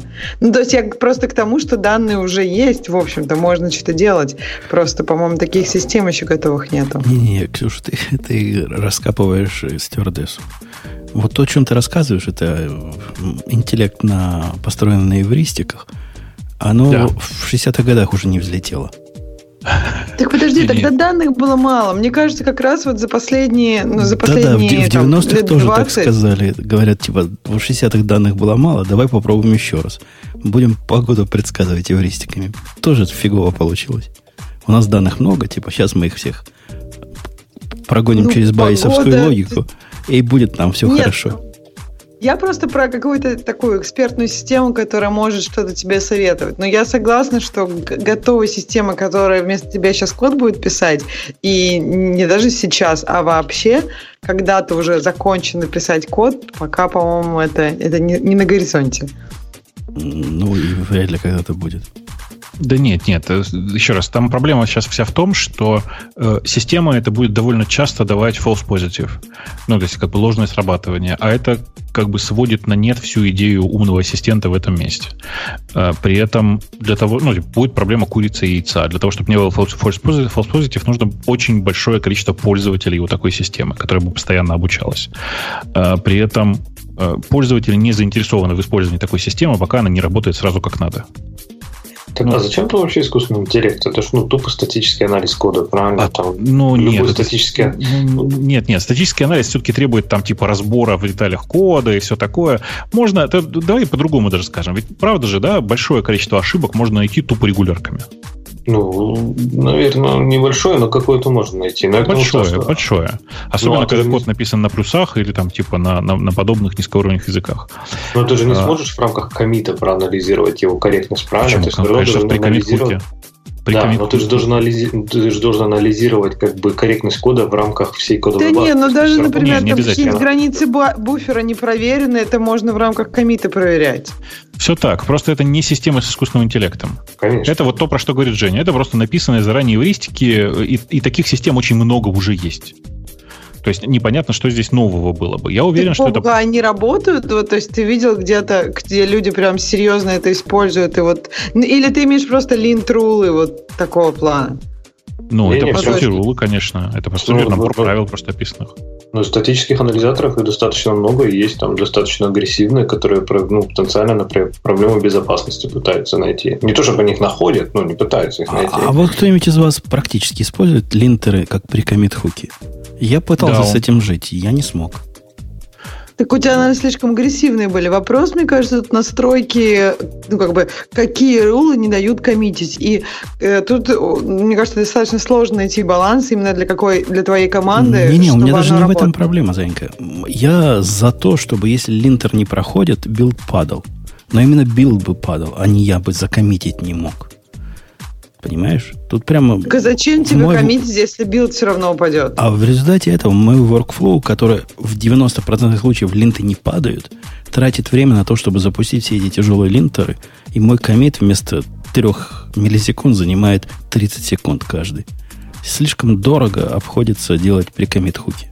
Слушай, так подожди, э, нет, вот смотри, получается, что если ты делаешь это на билде, э, вот, окей, билд упал, дальше кто-то должен разобраться, какой из там скольки-то комитов это вызвал. Потом нужно сделать еще один комит, ждешь еще один билд. То есть, на самом деле, workflow достаточно, ну, там, усложняется. А так, если тебе сразу, ну, fail fast, тебе сразу говорят, что вот этот комит, это нехорошо, ты сразу его правишь, и то есть это, комит, который ты, вызовет ты, падение ты, билда, ты, даже не попадет ты туда. Ты права, и ты в том случае, если, если бы каждый комит вызывал бы линт падения, я бы с тобой согласился. Нет никакого смысла делать это на CI-сервисе.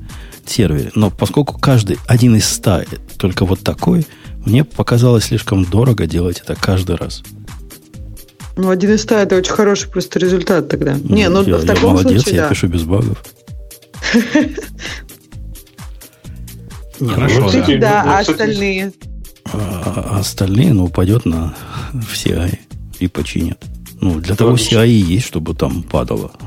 Ну, отвечая на твой вопрос, Путун, мы использовали, в принципе, на разных проектах. И, ну, мы разные подходы использовали. То есть, например, если ты коммитишь часто, то, наверное, да, запускать линтер тебе не очень нравится.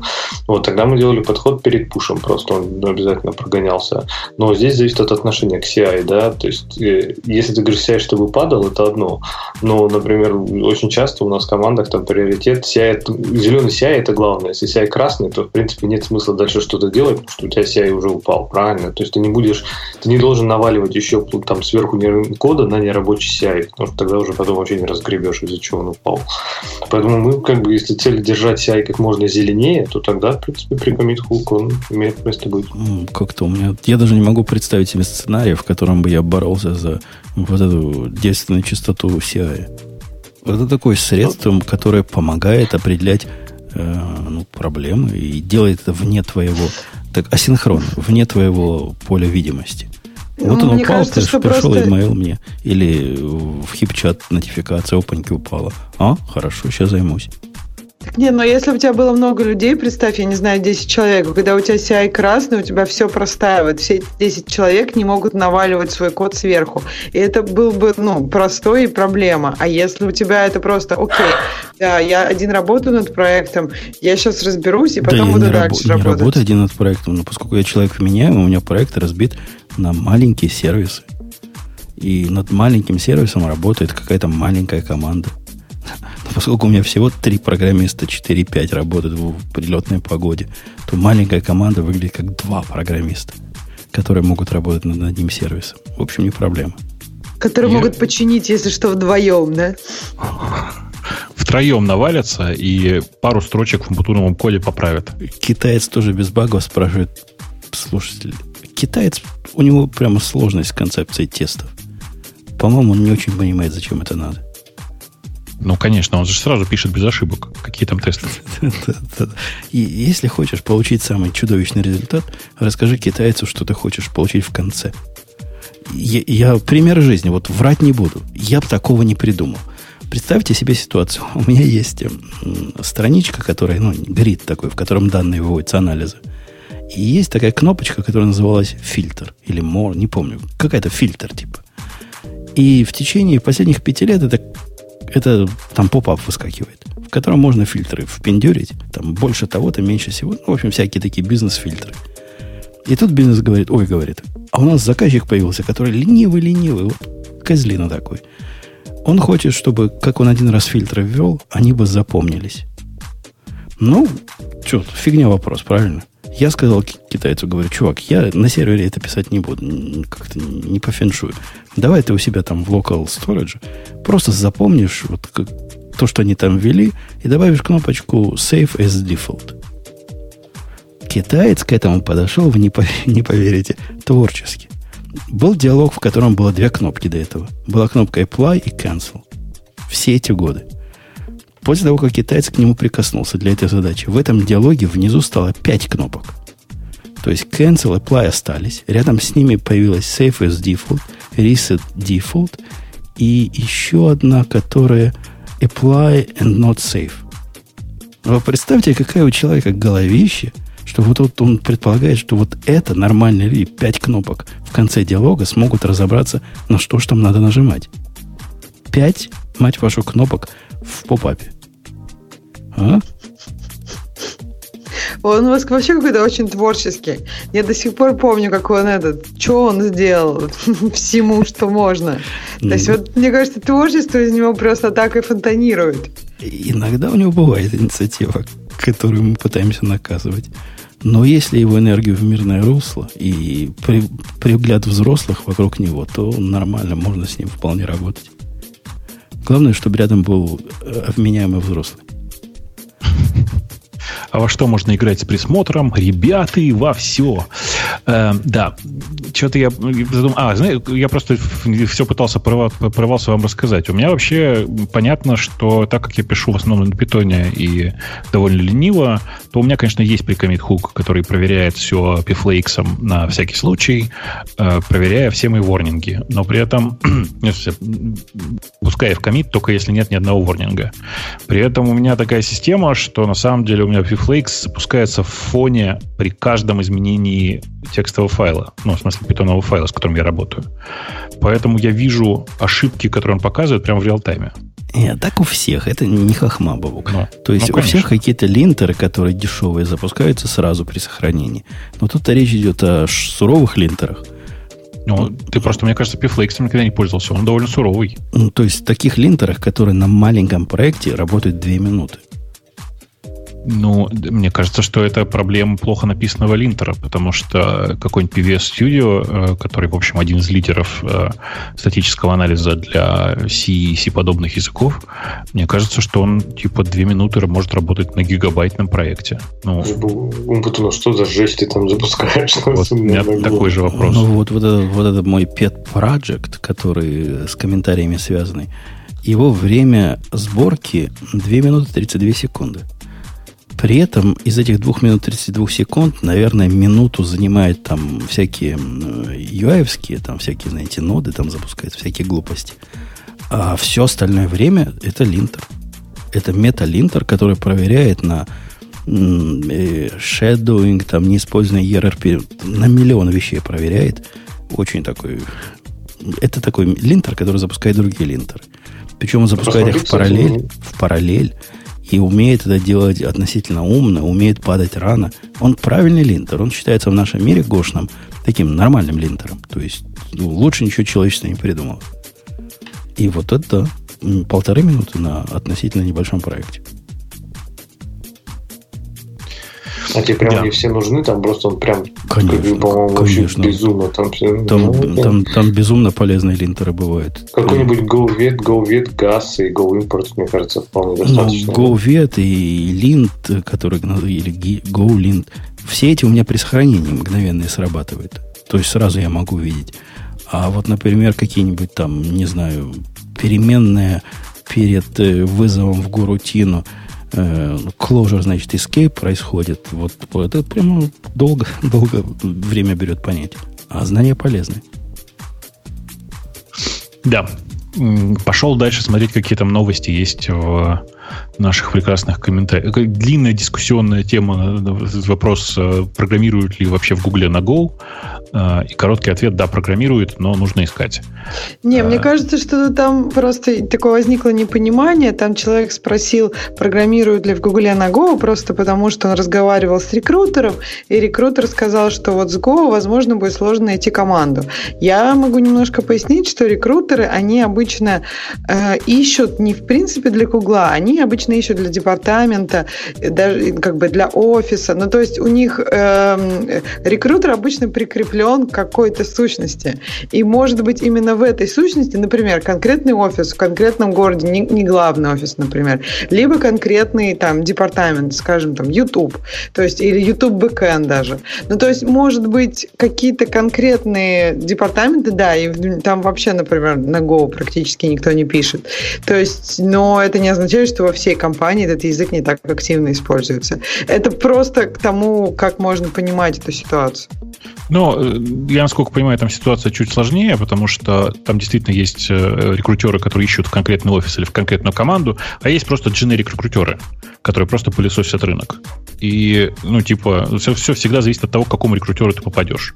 Вообще, все это пока звучит как немножко бредовая история, потому что, конечно, у меня есть много знакомых в Гугле, которые программируют на Go. Это, ну, не секрет. Богут, по поводу этих рекрутеров, которые пылесосят рынок, они как бы, ну, это такое, это first line. То есть потом... Ну, конечно. Э, ты, когда рекрутер начинает говорить про команду, это обычный рекрутер, вот я так понимаю, что там рекрутер сказал, вот с Go будет не так легко найти команду. То есть этот человек уже мачит тебя по командам. Это обычно вот не пылесосение рынка, это уже как бы какой-то департамент, и у тебя есть несколько команд, Там, ты работаешь посмотри, с каким-то посмотри описанную ситуацию. Да, ты прав, прав, правильно говоришь, только посмотри на описанную ситуацию. Э, человек, э, это на самом деле вопрос из первого, первой линии собеседования, когда тебя спрашивают, на каком языке ты предпочитаешь программировать.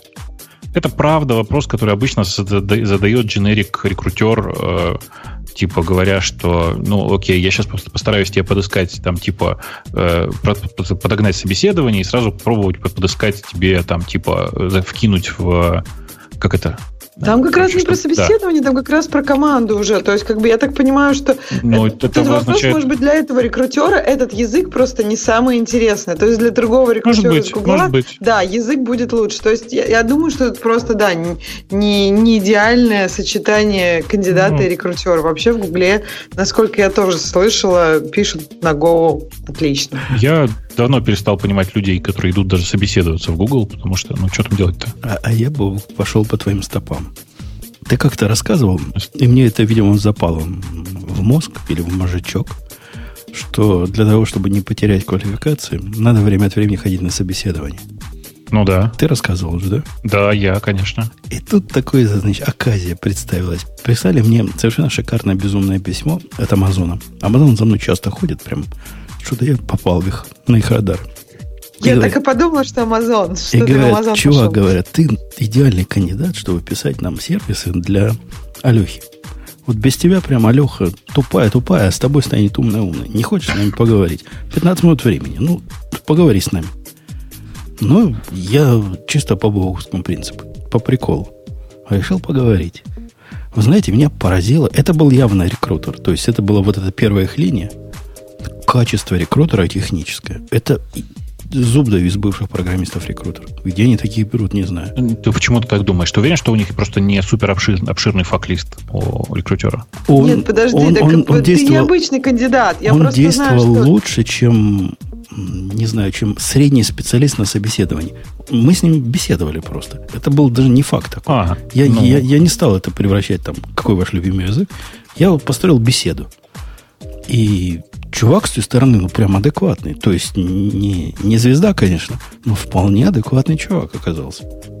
Меня это поразило. В Амазоне есть такие VIP-рекрутеры. То есть ты, скорее всего, попал в такую обойму, где они, ну, действительно очень тебя хотят, и поэтому они, они к тебе не такой уж first line. Это, конечно, first line в плане первой беседы, но просто это необычный рекрутер, не каждому такой попадется.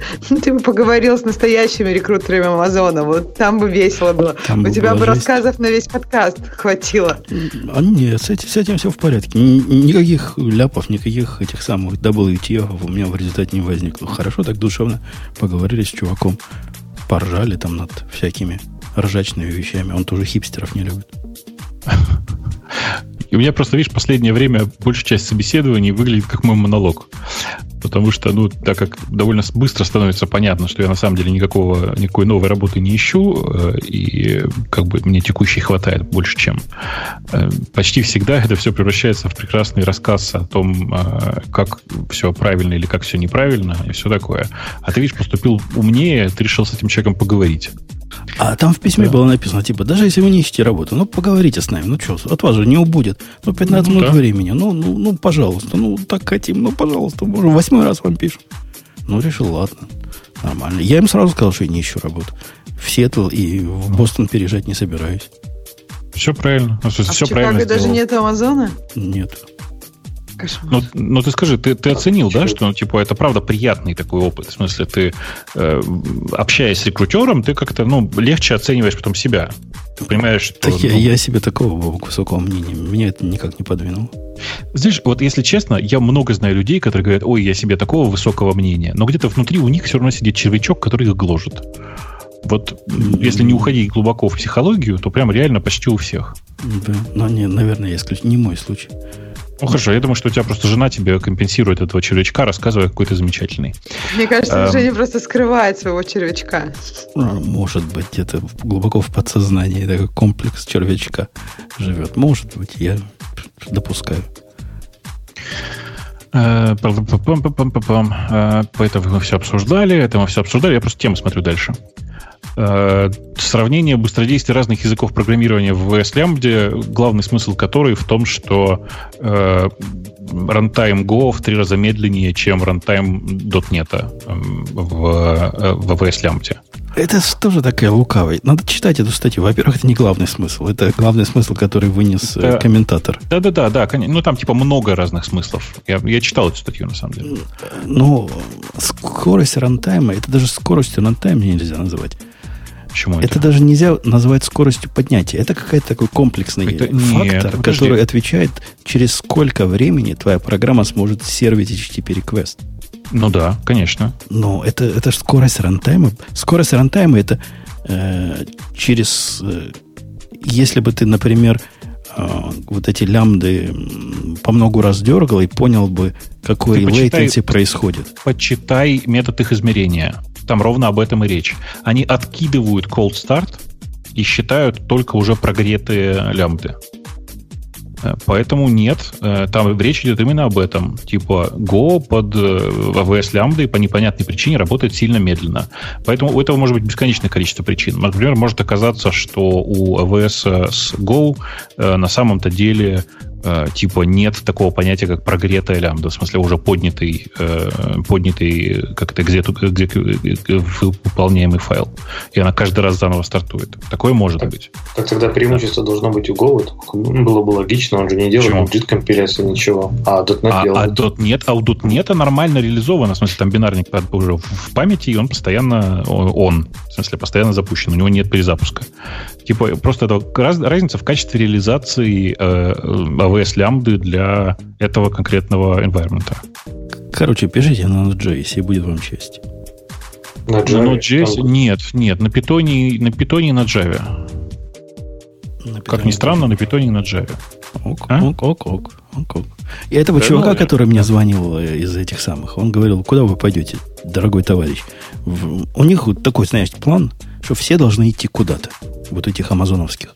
Ну, не, не последний, а не рекрутер, а вот тот, который начальник.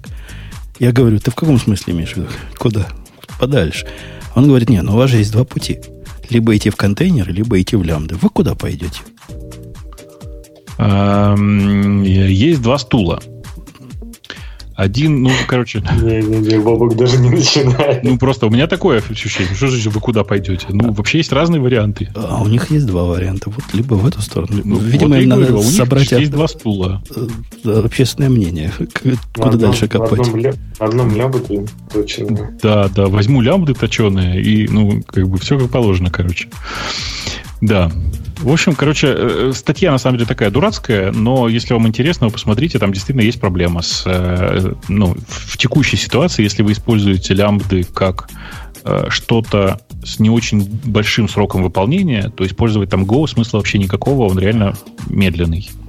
Вот тупо для быстрых HTTP ответов. Можно писать спокойно на питоне, можно писать спокойно на Java. Все остальное непредсказуемо медленнее. А я серьезно абсолютно думал в виде э, такого пока мысленного эксперимента написать вот этот комментарийский движок на лямдах полностью. Да дорого очень будет.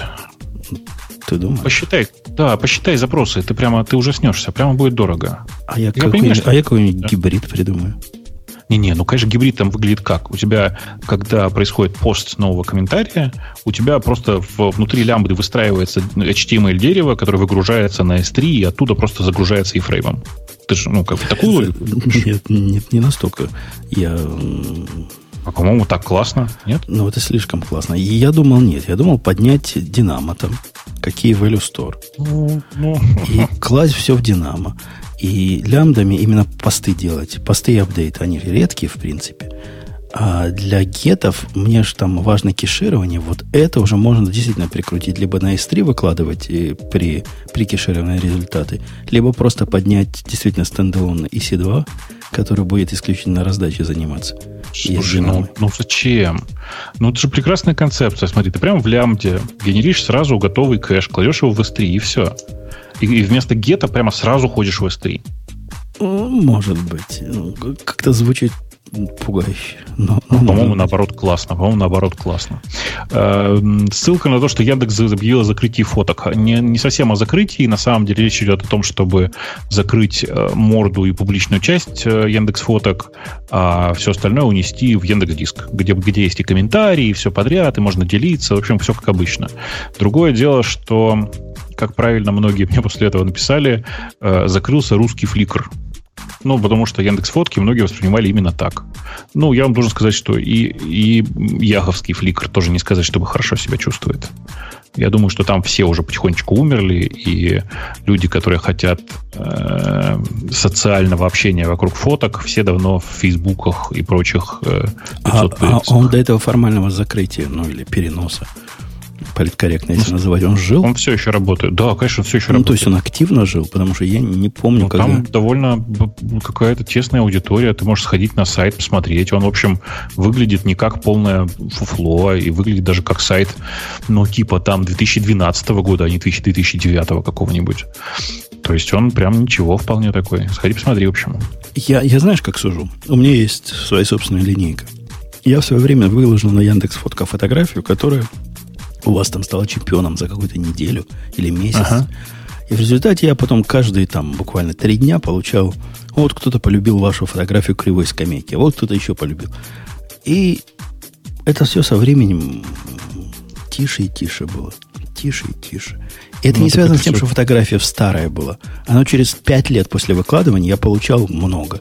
А вот последние пару лет вообще не перестал получать. А я же тебе говорил, просто все, кто хотели социальности и э, подобных таких штук, ушли на э, большие социальные сервисы, типа Фейсбука, типа ВКонтакте и прочих таких. И это, в общем, логично, потому что это как раз типичная социальная активность. Самая такая. Ну, в общем, он и до этого не особо жил. Ну, что там, положа руку да нет, там, там была какая-то аудитория, просто нет смысла в этом сервисе как таковом. Прям, ну, вот честно, нет никакого смысла.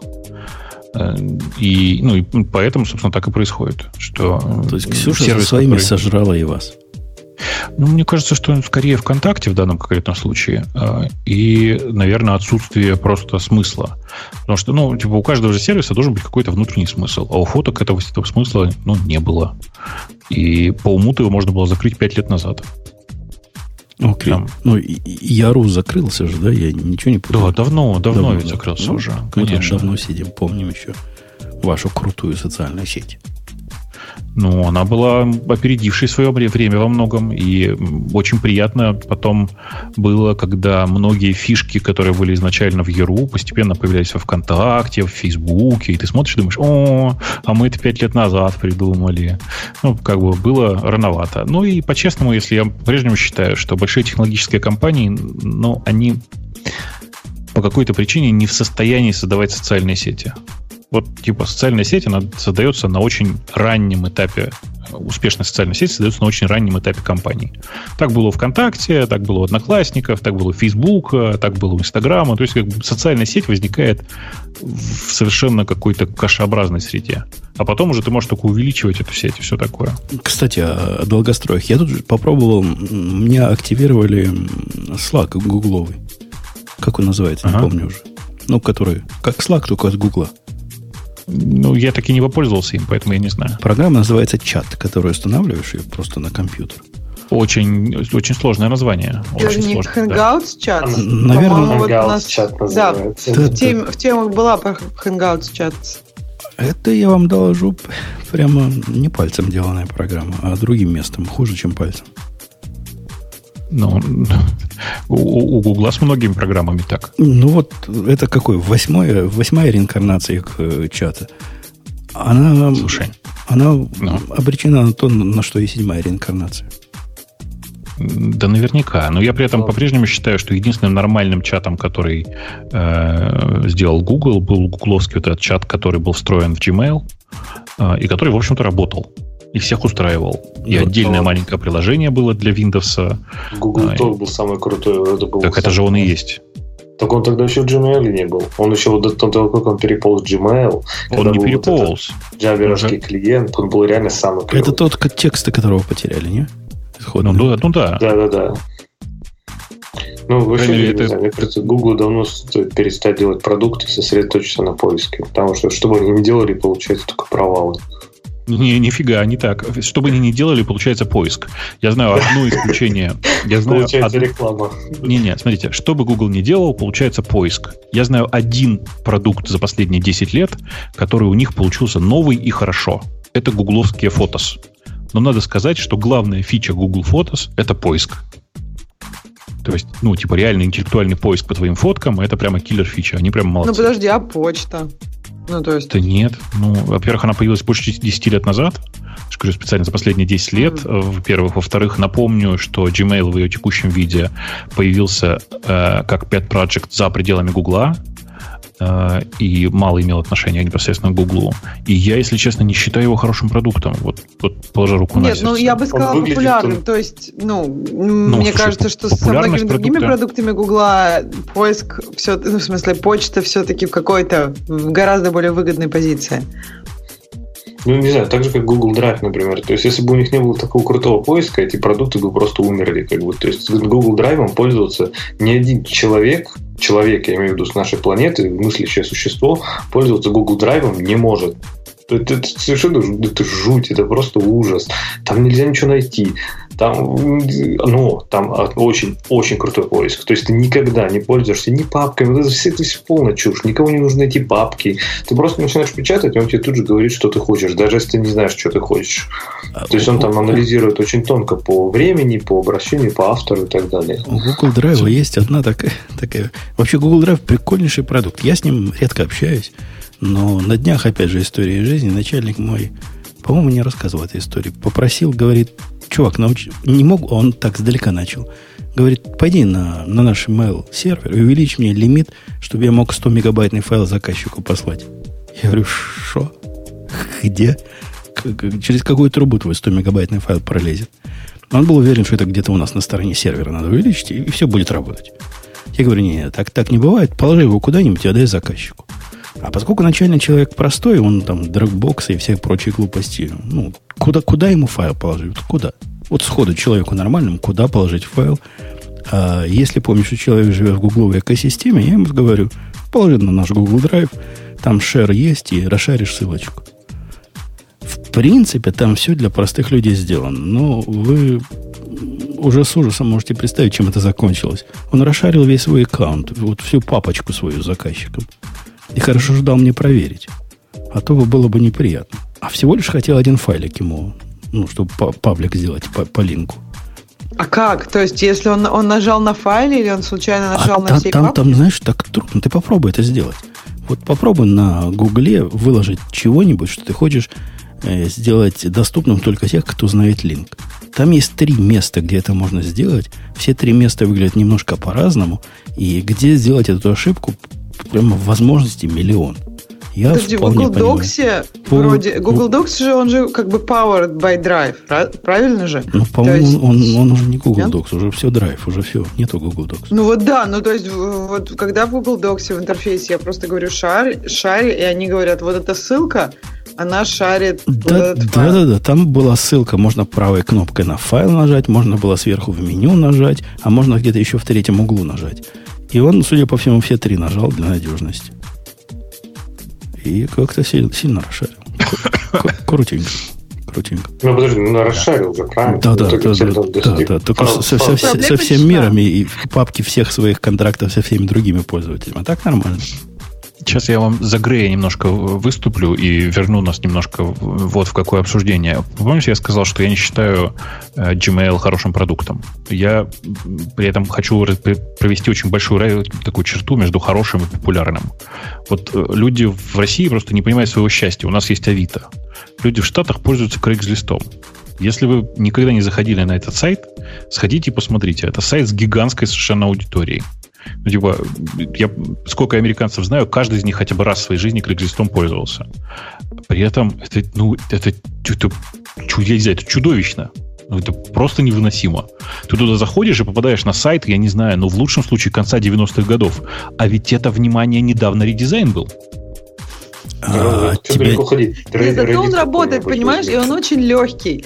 И вот, кстати, все, что касается функциональности в этом плане, все-таки у них довольно адекватно. Они присылают тебе там э, смс, когда ты хочешь смс, присылают тебе e-mail, когда нужны e-mail. То есть там все настолько просто и ужасно выглядит, что, ну, я не знаю, мне кажется, не, не, что... Ты, ты права, ты права на 100%. Действительно, там информационно все хорошо и все при этом типа работает. Но вы сходите на него и посмотрите.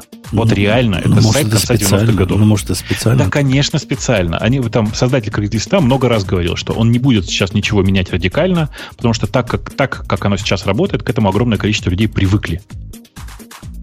И, ну, дело не в дизайне даже ведь. Дело не, да просто не, ну, не в дизайне. Ну, можно было бы сделать получше, потихонечку. Можно. Ну вот Авито же классно выглядит, то есть это гораздо ну, лучше. такое, он сильно современнее выглядит, прям скажем. И сильно я современнее работает. Я Авито, да. и мне кажется, Craigslist, насколько я помню, я читала, что он не особо, он практически там нон-профит. То есть там не, нет ну, большой нет. компании, не за Авито, в смысле за Craigslist, нет большой компании, то есть Авито это компания, которая они зарабатывают деньги, и они как бы довольно неплохо, эффективно это делают, а Craigslist лист, я так понимаю, что у них другой фокус. Да нет, нет, конечно, это коммерческая компания. Ну, это коммерческая компания, но, по-моему, я не думаю, что они как-то очень дико много зарабатывают, там на IPO я выходят. Думаю, я, нет, на IPO они не собираются, это просто коммерческая компания, которая довольно неплохо зарабатывает на своем прекрасном проекте. И хватает им, мягко говоря, на все. Поэтому непонятно, зачем им выходить на IPO. Вот. Э, короче, я, конечно, прям в шоке от этого, продукта, но при этом прекрасно понимаю его популярность. Ну, типа, это такой... Погодите, тут да. какой-то есть политнекорректность. Нам тут ссылочки а? дали э, ссылку на Moscow Craigslist.org. Я, ну, на Moscow конечно, Craigslist отходить не надо просто. Я, я, да. я зашел. И сразу пошел ну, в сокровенные. Там есть секция личная, и выбрал я, там есть сначала строго платоническая, а потом женщины ищут женщин. Мне показалось интересно. Угу. Я кликнул, подтвердил, что мне больше 18. Никто. Во всей Москве ни одна женщина не ищет женщин через Craigslist. Что это такое вообще? Это ну, дело в том, что, дело в том, что в России просто на такие сайты, когда заходят, они думают, о, тут, наверное, 80-летние женщины ищут 82-летних женщин, судя по дизайну сайта. Ну нафиг. Ну подожди, а когда женщина ищет дальше. мужчину, там beautiful single украинская женщина ищет кого-то. Фотки они но... прилагаются, но, но кольца с намеком там у них картинки. Слушай, э, я тебе так скажу. Я э, предпочитаю... Ну, я, единственное, где я пользуюсь Craigslist, это когда бываю там в Калифорнии, Лос-Анджелесе, и там все в порядке. В смысле, там количество контента в каждом разделе, в том числе в тех, о которых ты говоришь, э, прямо довольно большое. Вот я активно пользуюсь Craigslist, но никогда не заходила в отдел вообще, где кто-то кого-то ищет, тем более женщины ищут женщин. Почему у вас такой интерес к этому отделу? А, я тебе расскажу. Дело в том, что э, это очень понятная такая история. Дело в том, что мужчины, которые э, находятся в Э, давно устойчивых отношениях довольно часто смотрят именно в категорию женщины ищет женщин, потому что это возбуждает у них фантазию, и при этом не возникает ощущения измены, потому что это две женщины, это точно не про тебя. То есть ты в этом точно не участвуешь. Какая у сложная теория. На самом деле, Ксюша, я тебе объясню, на самом деле. Это просто самая верхняя ссылка там была. Ну, я же не буду конечно, на, конечно, на платоническое конечно, тыкать. Конечно, конечно. конечно. Все, давайте сейчас вот... Э, наши слушатели прекрасно оценят, чья версия более правдоподобная. Окей. Okay. Я уже зашел, женщина ищет мужчину. Думаю, может, тут что-нибудь перепадет. Ну, ну, ты можешь посмотреть пока, но вообще на всякий случай, если вы хотите действительно посмотреть на то, как выглядит этот сайт, сходите на losangeles.craigslist.org, э, прям ну, без всяких там дефисов, просто как слышится, так и а пишется. А тут у всех... Сан-Франциско тоже там, Б-Area, да, конечно, тоже конечно, нормально конечно. будет. Ксюша, Много у всех, у всех девушек такие губы, как у рыбок. Это сейчас так носят, да, я так понимаю? Ну, да. Я не знаю, это на фотографиях у них такие губы или где? Вперед, да. Припухшие, да? Припухшие. Вперед. Дакфейс такой. Да, да. Фу, отвратительно. Да, простите, никого не хотел обидеть сейчас. Э, короче, э, конечно, это просто чудовищный продукт. Туда заходишь и проваливаешься в бездну э, непонятно чего. Чего у нас там еще какие-то темы оставались? Да подожди, я уже выбираю себе тут. Предлагают от 33 до 57 лет, говорят, подходит любой. Думаю, может, и меня берут. Так ты думаешь, из Москвы на первик прям пойдут? А что на по-английски тогда пишут? А, так это ты все еще на московском сайте? Ну, так, да, наверное, да, ну, она да. ищет кого-то на... Там еще проверь, там где-то кредит кто-то хотел взять срочно, что-то там Париж, Дубай. Тоже, мне кажется, без, вообще беспроигрышный вариант. А эфиопский царь тут нигде какой-нибудь принц не делится деньгами? Э, окей, нет, это круто. Тут вообще на, на английском, не на английском, на русском, но на транслите написано. Ну, это короче... Непонятно для кого. Видишь, непонятно, кто пользуется Craigslist в России, поэтому я, конечно... Ох. Окей. Okay. Да, сто, сто раз лучше Авито пишет тебе Тема. Так что нормально. Да-да, он там еще где-то нашел э, девушку э, 18 лет, которая ищет... А, не 18, там не написано возраст. Э, который, которая ищет э, брака. И там очень христианская фотография. Пройдите обязательно по ссылке, посмотрите. Видно, что девушка ищет очень э, христианского молодого человека. Прям или не молодого, или не человека. Главное, чтобы с деньгами был. И очень, очень верующий, чтобы был. А что Фоточку оцените? Горизонт завален. Это, это модно, это сейчас называют. Да, это творческий да. подход, это конечно, с душой. Конечно. А мне еще понравилось в скобках nice.